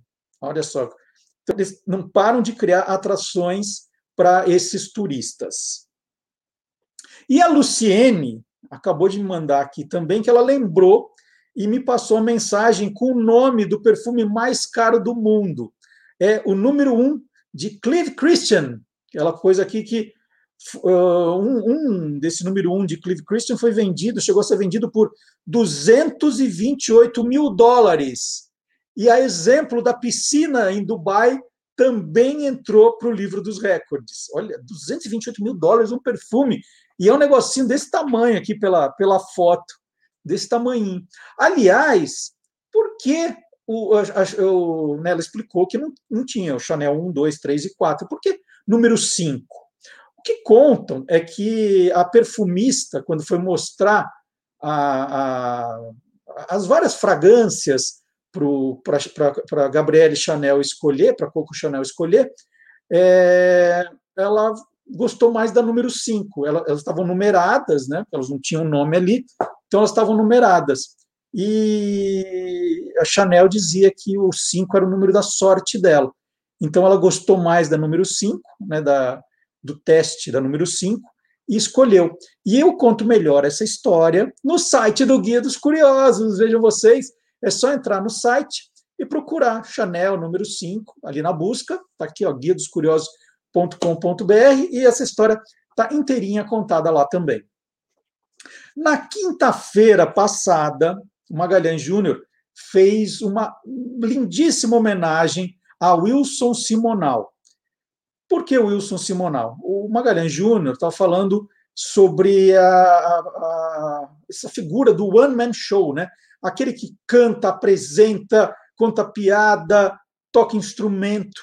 E o Magalhães disse que no tempo dele como espectador, e olha que ele viu a maior parte da história da televisão, Magalhães sempre foi uma pessoa que apreciou muito televisão, e falou que não existiu nenhum outro one-man show como Wilson Simonal. Ele disse que em segundo lugar veio o Moacir Franco, em terceiro o Miele, mas como Wilson Simonal, é, ele, ele nunca viu né, o poder de arrebatar as plateias. Obviamente, nós falamos dos problemas do Wilson Simonal, né, problemas até que já foram muito esclarecidos ultimamente, com livros e documentários. Eu mostrei esse livro que eu tenho aqui de 2009, Nem Vem Que Não Tem, A Vida e o Veneno de Wilson Simonal, do Ricardo Alexandre, que é um livro que eu tenho autografado aqui, é bacana. Uh, é, 11 de 11 de 2009. Então está tudo muito esclarecido, essa questão que o Wilson Simonal teve do, com o problema do, do contador dele, tudo isso já foi muito contado. Mas o Magalhães ele resolveu contar a história do Wilson Simonal, né, o recorte na televisão. Programa que ele começou, como ele começou, quem o descobriu, né, a carreira de Wilson Simonal na televisão, e nós vamos ver um trecho desse programa agora.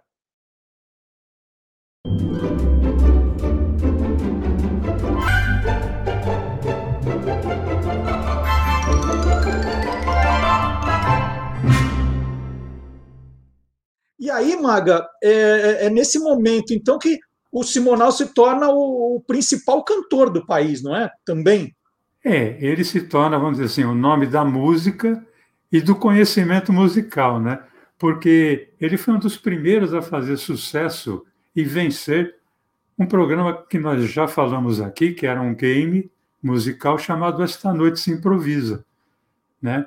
Um programa em que partia-se de uma palavra o apresentador, que era o Belota Júnior, falava: a palavra é amor, e quem apertasse o botão primeiro e cantasse uma música que contivesse a palavra amor ganhava X pontos, e ao final do programa, quem tivesse ganhado a, a é, conseguido o maior número de pontos ganhava um Gordini, uhum. né, que na época, nossa, Simonal foi o primeiro a quase fazer uma frota de, de Gordini. É, ele mostrava esse, esse talento de, com, com música, mas ele, ele também era um, um grande músico, instrumentista. Mostrava ali seu talento tocando contrabaixo, bateria, né? É, e além de cantar e tocar, quando era preciso, ele também dançava. Por isso que a gente fala que é um one show man, né? É aquele cara que o que for preciso fazer, ele faz e faz bem feito. Eu separei uma cena de um também show do dia 7, ali dos anos 1971, 72, em que o Simonal dança tango, o que seria hoje a dança dos famosos, né? Então era a dança do mais famoso showman na época dançando tango.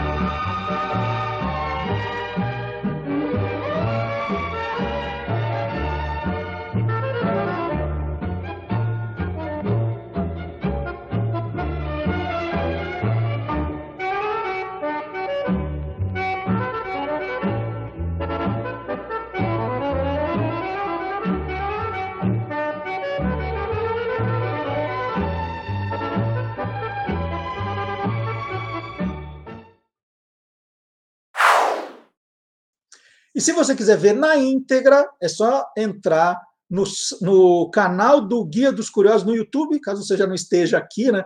Esteja acompanhando pelo Facebook, tá lá no canal do YouTube.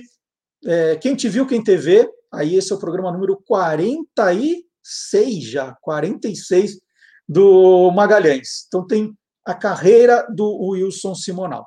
E agora nós vamos chamar o professor Fábio Dias o professor Fábio Dias criou também no YouTube o Clube do Jingle e depois escreveu o livro Jingle é alma do negócio. E aqui ele conta, ele misturou, né, o Clube do Jingle com o Jingle é alma do uh, Jingle é alma do negócio e agora ele traz curiosidades de um jingle para a gente aqui que nós vamos ver agora.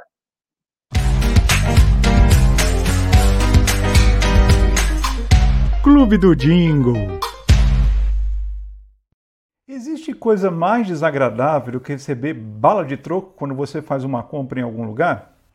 Foi justamente pensando nisso que a agência Liu Lara TBWA criou uma campanha que explorava esse fato para ajudar a convencer as pessoas a utilizarem o cartão Visa na hora de fazer suas compras.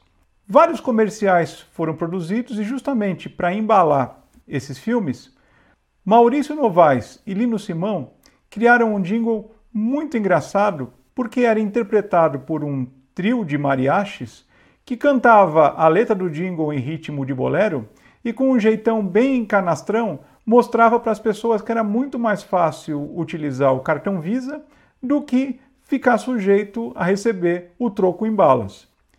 Esse jingle é, teve vários filmes, como eu disse, e durante alguns anos foi mote para a campanha da Visa, ganhando versões diferentes para o rádio e para a TV.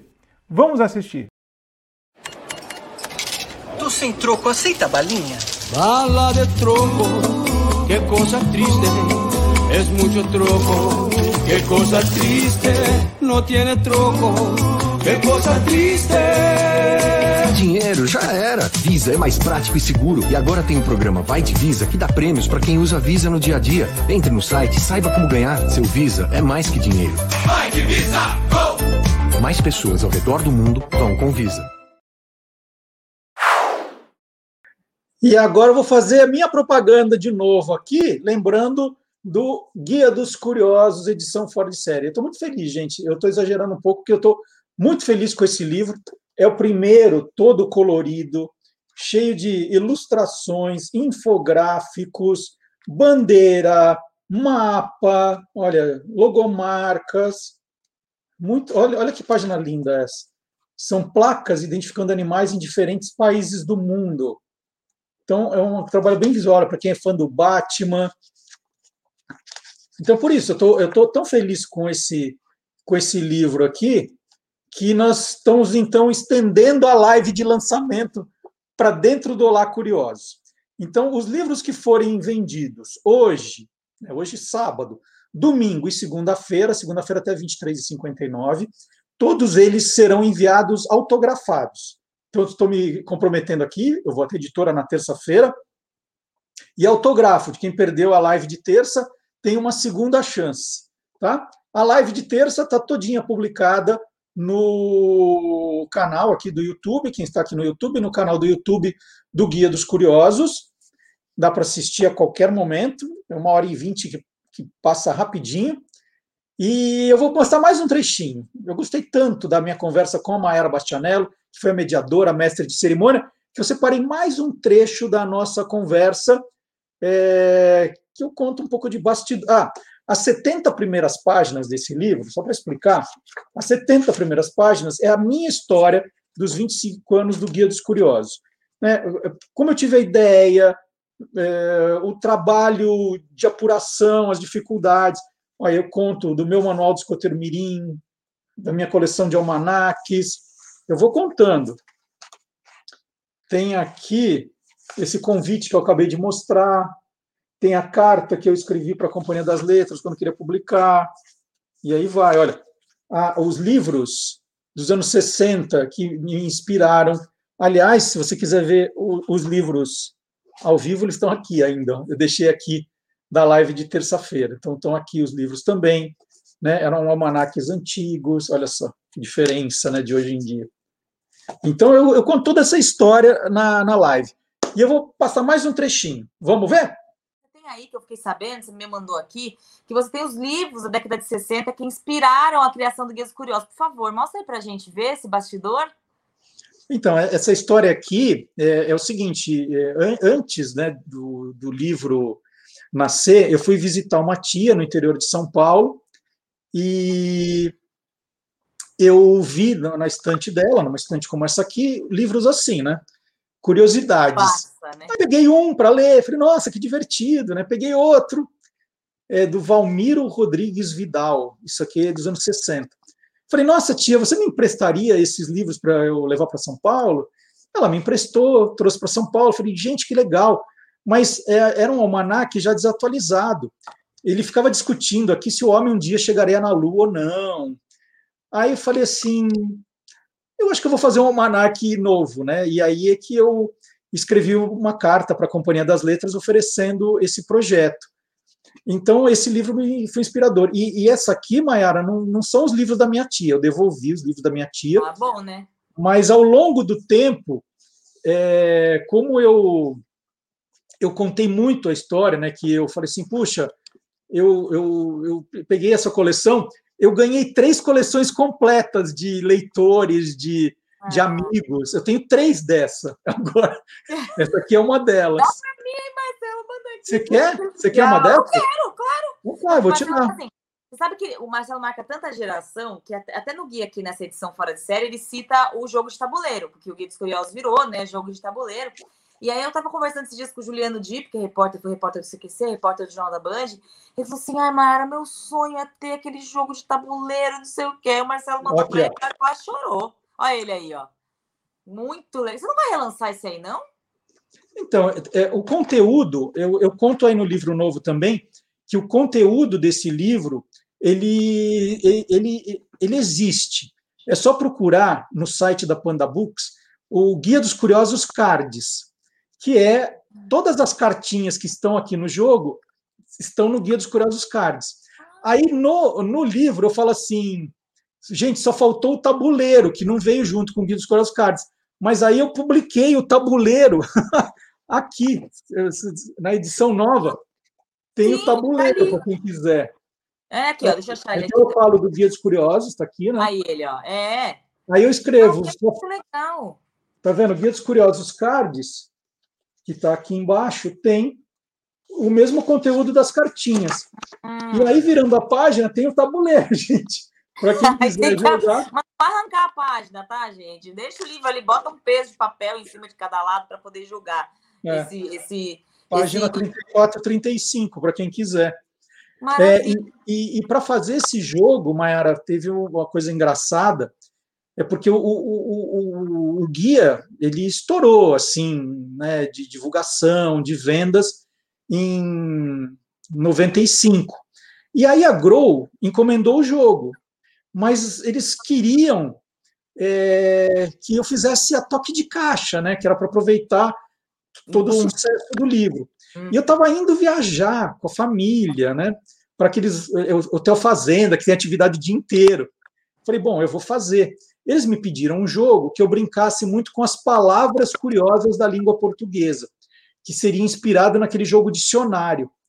Eu falei, tá bom. E aí eu fui tirar férias, eu levei o dicionário comigo para o hotel. E aí na piscina, enquanto todo mundo estava lendo, era o livro do, do ano, o Código da Vinci, eu estava lendo o dicionário Aurélio. Né? Imagina alguém na beira da piscina lendo o dicionário Aurélio. Eu fazia isso. é louco, né? Esse cara é louco, completamente. Aí né? tem o, o, chocolate surpresa também. Sim, esse aí também ia te pedir, porque aqui eu até separei, agora sumiu aqui, peraí. Aqui é o tabuleiro da mosca. Ah, ele é. Não, peraí. Gente, olha aí. Marcelo, você tem o um chocolate aí? Você... Tenho. Mas tá, será que tá bom se comer ainda hoje? Quanto, eu acho que tá vencido. Qual que é? Será que tá? Qual... Meu Deus, assim, se vender, você vende por uns 100 mil reais na internet. Venceu quando esse chocolate aí? Venceu. Venceu no dia 8 de fevereiro de 2009. Aí, ó. Meu Deus, que coisa mais maravilhosa. Não... Nossa, que saudade disso, de ver o do Guia dos Curiosos, gente do céu. Eu devia ter guardado o meu também, mas não aguentei. Você vende. Cara, isso aí, tá? Uns 100 mil Opa. reais platinho desse, tá? Quanto é... não vale um desse? Hã? Eu pago, Quanto eu não pago. vale um desse? Ah, Marcelo, vale, hein? Mas você tem vários tem um só? Olha, eu já tô tem um monte. Quantos você quer? Quantos? Não, eu tenho uma caixa cheia. Meu Deus, um. Não, mentira, eu não vou comer. Né? Me dá, eu quero um. Mas você, você promete que você não vai comer? É só para guardar. Não, não, né? não dá, né? Mas Depois vamos denunciar. Não, pode me dar um. Separa um para mim. Um. Um, um tudo Só. bem, mas você não vai comer, hein? Tá, eu trabalho de graça para você por um mês, o que você quiser aí, limpo casa, faço café. Mentira, não sei fazer café. E deixa, deixa eu mostrar mais uma coisa aqui, que a gente já vai acabar. Será eu sei que, que todo mundo está querendo jantar. A Maiara, o cachê da Maiara é só por uma hora. Depois ela, ela cobra meio alto. Eu não! Mas é só para mostrar, porque. surpresa. Gente, a, a mascote do novo Guia dos Curiosos é a lesma, né? Hum. A lesma, ela vai aparecer, vocês vão ver o livro, a lesma vai aparecer durante todo o livro. Oh, o Antônio Mir está pedindo, vão acabar com as minhas caixas aqui de, de chocolate surpresa. Então, é o seguinte, por que, que a lesma é o símbolo do, do novo Guia dos Curiosos? Porque a lesma ajudou a construir essa história. Eu fui trabalhar na revista Veja São Paulo em 1992. É, não, 91 eu fui trabalhar. Em 92 me escalaram para fazer essa reportagem aqui sobre a dificuldade, né? Ó, por que os paulistanos sofrem tanto nas filas dos bancos? Haja paciência. Naquela época, sem a história de home banking, internet banking, a gente ia para uma agência bancária, entrava numa fila e ficava. Né? Um Você tinha... que era, né? Às vezes, para pagar uma conta, você tinha que tirar férias, né? Você fala assim, não, vou, vou, vou, vou, vou lá para a fila do banco, tchau, gente, até, até o ano que vem. E eu fui mostrar como sofria mesmo o paulistano. E eu escolhi uma agência do Manespa no centro de São Paulo. Eu entrei, eu, eu calculei mais ou menos a fila em 70 metros. Um cálculo assim, eu fui andando, né, para meio com aquele passo um pouco maior para contar. Falei, ó, tem mais ou menos 70 metros. E aí eu demorei duas horas e tanto para percorrer 70 metros. E era muito tempo, uma coisa cansativa. E aí eu quis mostrar é, como tinha sido demorado. E aí eu fui procurar no, no arquivo da editora Abril a velocidade de animais lentos. E aí eu coloquei, eu comparei esse meu percurso com a velocidade de uma lesma, de uma tartaruga, fui fazendo essa brincadeira. E eu escrevi isso na abertura, né? A abertura da, da matéria traz essa brincadeira da, da lesma, né? E os meus chefes, aqui, ó, o sofrimento, sofrimento na hora de ir ao banco, e aí tem isso no comecinho da matéria. E os meus chefes adoraram, falando assim, nossa, mas tem que fazer mais disso, é bem humorado, pá, pá, pá. E aí eu enlouqueci depois disso, porque eu comecei a fazer isso em tudo que era matéria, de fazer essas comparações malucas. E esse da lesma marcou demais, né? Porque foi o despertar da curiosidade, de fazer essas coisas meio malucas, de pensar em coisas diferentes. Então, é, eu contei essa história no livro novo, ele, eu abro com essa história da lesma, e ao longo do livro, toda vez que eu cito alguma distância, né? Quando eu falo que a distância de Dom Pedro I saiu de Santos e veio proclamar a independência no Riacho do Ipiranga. Quanto tempo a lesma demoraria para fazer esse trajeto? Então, assim, onde tem distância, tem a lesma. Então, tem essa brincadeira da lesma que virou a mascote do livro ao longo do, de todas as páginas. Então, tá aí, novo livro, é o Guia dos Curiosos edição fora de série, ele, o conteúdo é totalmente diferente, não tem a ver com os anteriores. É novo projeto gráfico, novos textos, tudo diferente. É o décimo livro da coleção que a garotada vai amar. Ela vai amar e a criançada vai querer ler, não vai desgrudar, vocês vão ver. E então, só lembrete, hein? É, quem quiser só entrar no guia dos curiosos.com.br, tá aí, guia dos curiosos.com.br, já vai ver um banner enorme lá que manda você direto para o site da editora. Se você recebe a nossa newsletter, tem também o botão direto. E aqui embaixo, na descrição do vídeo, tem também o link para a editora. Então, essas possibilidades aí estão com, com vocês. Está valendo o novo livro autografado até 23h59 da segunda-feira, dia 19. E não esqueça também de deixar o seu like, seu joinha, o seu curtir no nosso canal, tá? É, é muito importante para criar o tal do engajamento, para que o algoritmo do, do Facebook ou do Instagram ou do, do aqui do YouTube a, mostre o nosso programa para mais gente. Isso é muito importante, só depende de vocês. Essa é a parte que vocês podem me ajudar, tá bom? Vamos colocar agora, vou falar de, de um livro, de um livro, então vou colocar a vinheta do nosso Tô Lendo.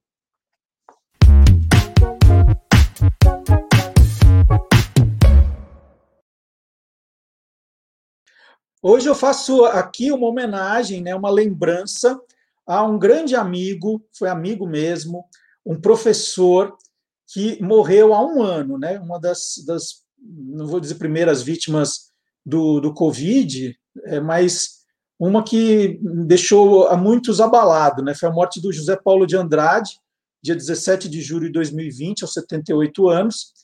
E uma das últimas lembranças, a gente fez na época na Rádio Bandeirantes um programa lindo em homenagem a ele, que ele merecia, sempre um grande professor. Quantas vezes o Zé Paulo ficava na casa dele no sábado, né, nos dias que ele não estava na rádio, ouvindo o Você é Curioso, e aí ele ficava passando mensagens para mim, para Silvânia, é, falando: olha, pergunta isso para o entrevistado, comenta isso, né? Porque ele, ele era ele, um fã fiel e, e queria sempre o melhor para o programa. E uma das últimas lembranças foi a noite de autógrafos do livro do Cláudio Junqueira, Esse Gato Ninguém Segura, o Pulo do Gato, que é, obviamente falava do programa, né, o, o Pulo do Gato que é um programa que é o Zé Paulo de Andrade, mas que aproveitou para contar um pouco da história do Zé Paulo. E eu tenho o livro aqui autografado, né, pelo, pelo Cláudio Junqueira e opa, pelo Cláudio Junqueira em cima e pelo Zé Paulo embaixo. E o Zé Paulo me escreveu, né? É, prezado Marcelo, depois do audiolivro sobre futebol, e eu vou falar dessa história também, iniciativa sua, eis-me diante de outro desafio sentir em vida o alcance do programa, que é uma marca registrada da minha carreira. Obrigado, pelo prestígio. Esse livro foi autografado no dia 5 de dezembro de 2018. Então foi e foi uma noite especial mesmo. Quem esteve presente na livraria Martins Fontes da Avenida Paulista, a fila virava a esquina, né? Muita gente foi prestigiar o Zé, ele estava muito emocionado. Foi um dia muito bacana. E esse livro que ele se refere foi de um projeto que eu fiz com a Rádio Bandeirantes, que era Futebol é com a Rádio Bandeirantes. Eu, eu sempre fiquei muito fascinado com o arquivo da Bandeirantes, que era pouco explorado. Então, as vinhetas, muitos programas. E eu apresentei, na época, para o diretor de jornalismo, José Carlos Carboni, para o Mário Bacei, vice-presidente de rádios, um projeto que nós contaríamos a história do futebol na Rádio Bandeirantes, mas dividida por clubes, né, em que pudéssemos colocar vinhetas dos programas, entrevistas com profissionais que escreveram essa história, com gols. E eles adoraram a ideia. E nós elegemos, então, um torcedor, né, um, um profissional da, da rádio que tivesse ligação com aquele clube para apresentar a história do seu clube e a história do futebol na Rádio Bandeirantes. Ah, nós tivemos aí o Zé Paulo com o São Paulo, o Salomão Esper Corinthians, o Mauro Betti Palmeiras e o Milton Neves Santos. E a narração, né, quem, quem fez o fio condutor foi o Sérgio Patrick. Eu escrevi os roteiros junto com a Adriana Cury. Então foi um projeto muito legal, porque eu entrevistei, né, eu entrevistei o Zé Paulo, entrevistei o Salomão, a Adriana entrevistou o Milton e entrevistou o Mauro Betti. Então, eu fui pedindo para o Zé Paulo contar as histórias dele com o esportes da Rádio Bandeirantes, ele que começou no esportes da Rádio Bandeirantes. Então, ele foi contando e depois nós misturamos as memórias do Zé Paulo na rádio com o, o, as vinhetas dos programas, as histórias dos programas da Rádio Bandeirantes, com gols do São Paulo. Foi, foi lindo. É um projeto lindo que você pode encontrar também. Vou deixar, vou aproveitar e deixar os links aqui na descrição do vídeo. Tá? Então, a nossa homenagem com um livro, e olha como a gente fica mostrando livros, né? Olha que bacana, a quarta capa do livro, os microfones da Rádio Bandeirantes, e tem aqui o, essa última frase, é uma frase muito marcante do Zé Paulo. Eu sou referência do programa, e ele é a minha referência.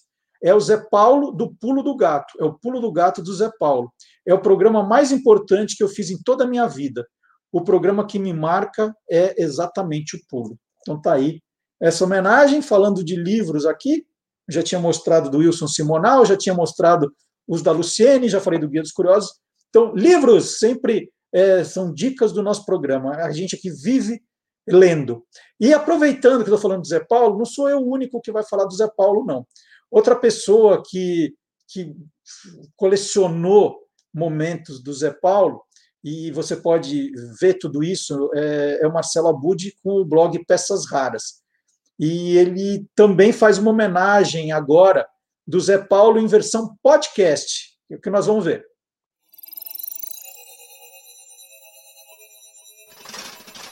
Hoje pode. Com Marcelo Abud.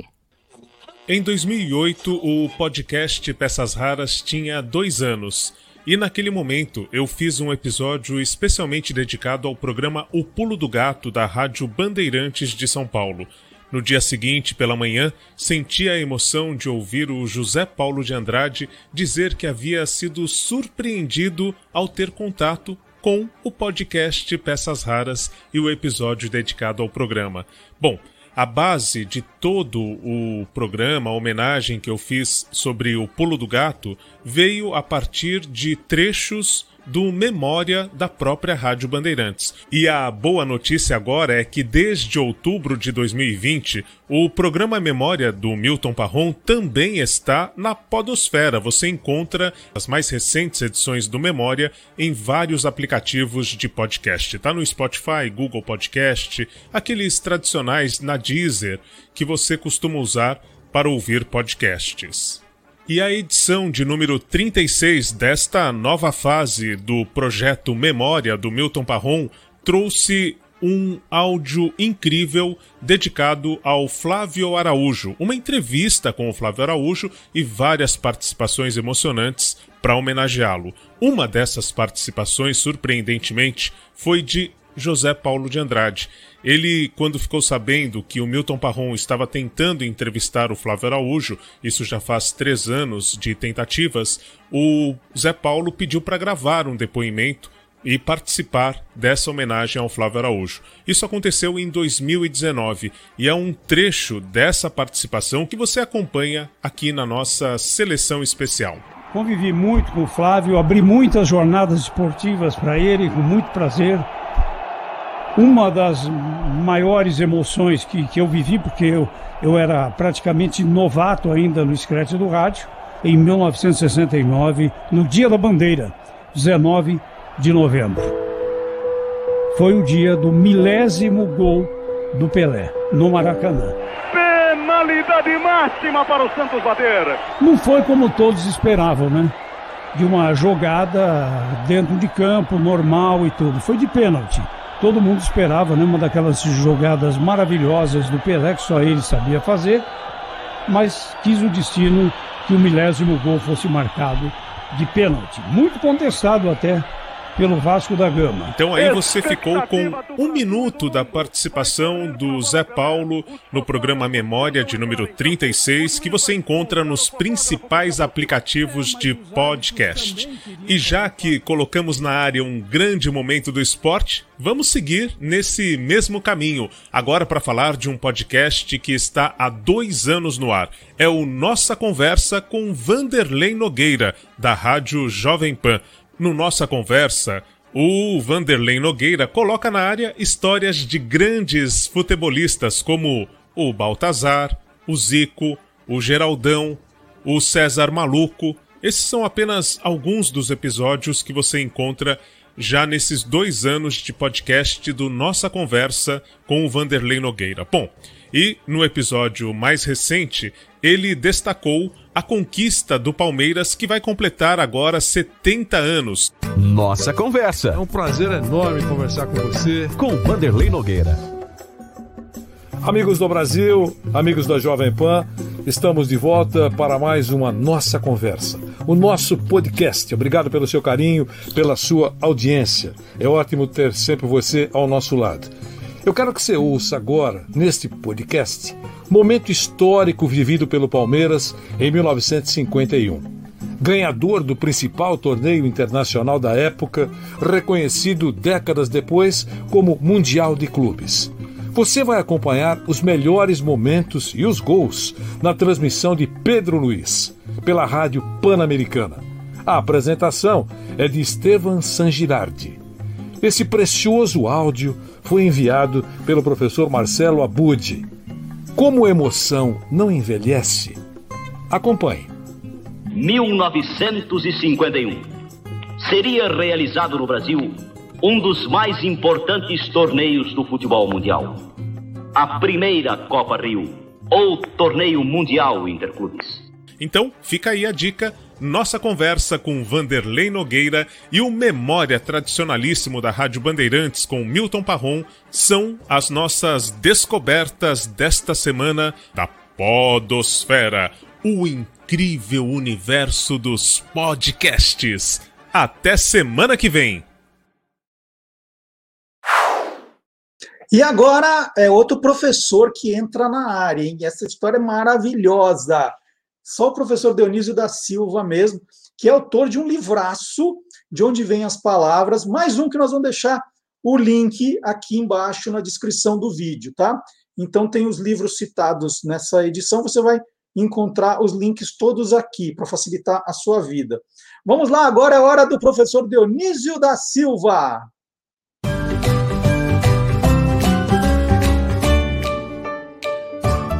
Palavra nua e crua. Olá, curiosos. O presidente da República está soluçando há duas semanas. Mas de onde veio a palavrinha? Veio do latim singultus, é, ligado ao mesmo étimo do verbo subglutere, isto é, engolir com dificuldade, deglutir com dificuldade. É, o Papa Pio XII morreu de soluços. O soluço pode durar alguns minutos, horas, meses, anos e até décadas. É, então é uma coisa que não se deseja para ninguém, não é? é tomara que é, quem seja atingido por soluços, seja quem for, seja logo curado, porque é, porque é muito desconfortável é, e pode causar a morte. É, o curioso também, né, esse aqui é um site de curiosidades, é que o médico grego, pai da medicina, o Hipócrates, receitava espirrar para o soluço. Então, para soluço, a receita é espirro. E espirrar também tem um étimo curioso, veio do latim expirare, pode ser expirou o prazo, expirou a vida, deu seu último suspiro e expirou, é, mas dobrou, dobrou, dobrou, dobrou R. Em vez de expirar, é expirrar e expirrou. Muito obrigado e até de repente. Então, já que o professor Dionísio falou de espirro, só para mostrar aqui, ó, a camiseta, de novo, qual é a velocidade de um espirro. Essa é a camiseta que a Companhia das Letras fez quando o primeiro Guia dos Curiosos foi lançado em 1995 e já se vão 26 anos. E na hora de me despedir, só lembrar pela última vez que acabou de sair o Guia dos Curiosos, edição fora de série e que nós estamos fazendo no programa de hoje uma segunda chance para quem quiser o livro autografado. Então, é, é, a segunda chance. Se você quiser, é só uh, tem o um livro autografado. Para quem comprar até segunda-feira, 23,59, o site é guia dos curiosos.com.br, né, tem lá o banner, é muito fácil, só clicar lá, vai direto para o site da editora, tem aqui o link também. Então, as, os livros comprados hoje, amanhã, né, domingo e segunda-feira. Terça-feira eu vou autografar e quarta-feira eles são despachados para vocês. Né? E ao receber, sempre peço para que você publique nas suas redes sociais, avise os amigos, né? Vamos espalhar aí a curiosidade. Isso vale para todos os nossos canais, que a gente faz no Facebook, no Instagram, agora no TikTok, aqui no YouTube. Então, por favor, divulguem, né? Não esqueçam de deixar um like né, o, o seu joinha aqui também, comentário, não só no chat, aqui embaixo. Se você falar, eu, eu esqueci de me inscrever, não estou inscrito no canal ainda, aproveita para fazer isso agora. Tem um botãozinho ali, inscrever-se, clica ali. Depois tem a sinetinha, se você quiser receber as notificações também. Tem a nossa mala direta, a gente está fazendo muita coisa de um ano para cá para deixar você cada vez mais bem informado com curiosidades. É a cultura útil e inútil, daquela bem divertida. Então vamos lá, chegando ao final do programa. Muito obrigado a todos. Nós vamos terminar com música. E hoje uma música autoral da banda Beck e os Tiozão, quando eles ainda assinavam como Beck e os Tio de Fusca. É uma música bem bacana e tem tudo a ver, né? É, é premonitória. Quando eles criaram, ninguém falava em pandemia ainda. E o nome da música é Maratona Netflix. E nós vamos ver o clipe que eles gravaram para essa música com a participação de Carlos Cantoni. Carlos Cantoni está aqui no chat, mas está lá também no clipe de Maratona Netflix. E ele ganhou de cachê. Qual foi o cachê do Carlos Cantoni para participar? Só um saquinho de pipoca. Pode perguntar para ele. Só um saquinho de pipoca. Então, gente, muito obrigado pela companhia. Muito obrigado de novo a todos que acompanharam a live do lançamento na terça-feira. Muito obrigado a todos que estão todas as semanas aqui muito obrigado pelo fã-clube no Facebook também. Adoro. Muito obrigado mesmo pelas mensagens que vocês mandam, pelos comentários que vocês fazem no Instagram, no TikTok, pela divulgação dos vídeos. Muito, muito legal. Assim, a, a curiosidade vai durar muitos e muitos anos. Semana que vem tem um programa número 50 do Olá Curiosos e está chegando o programa de vigésimo aniversário também. Então, gente, até a semana que vem, hein? Tchau! Playback.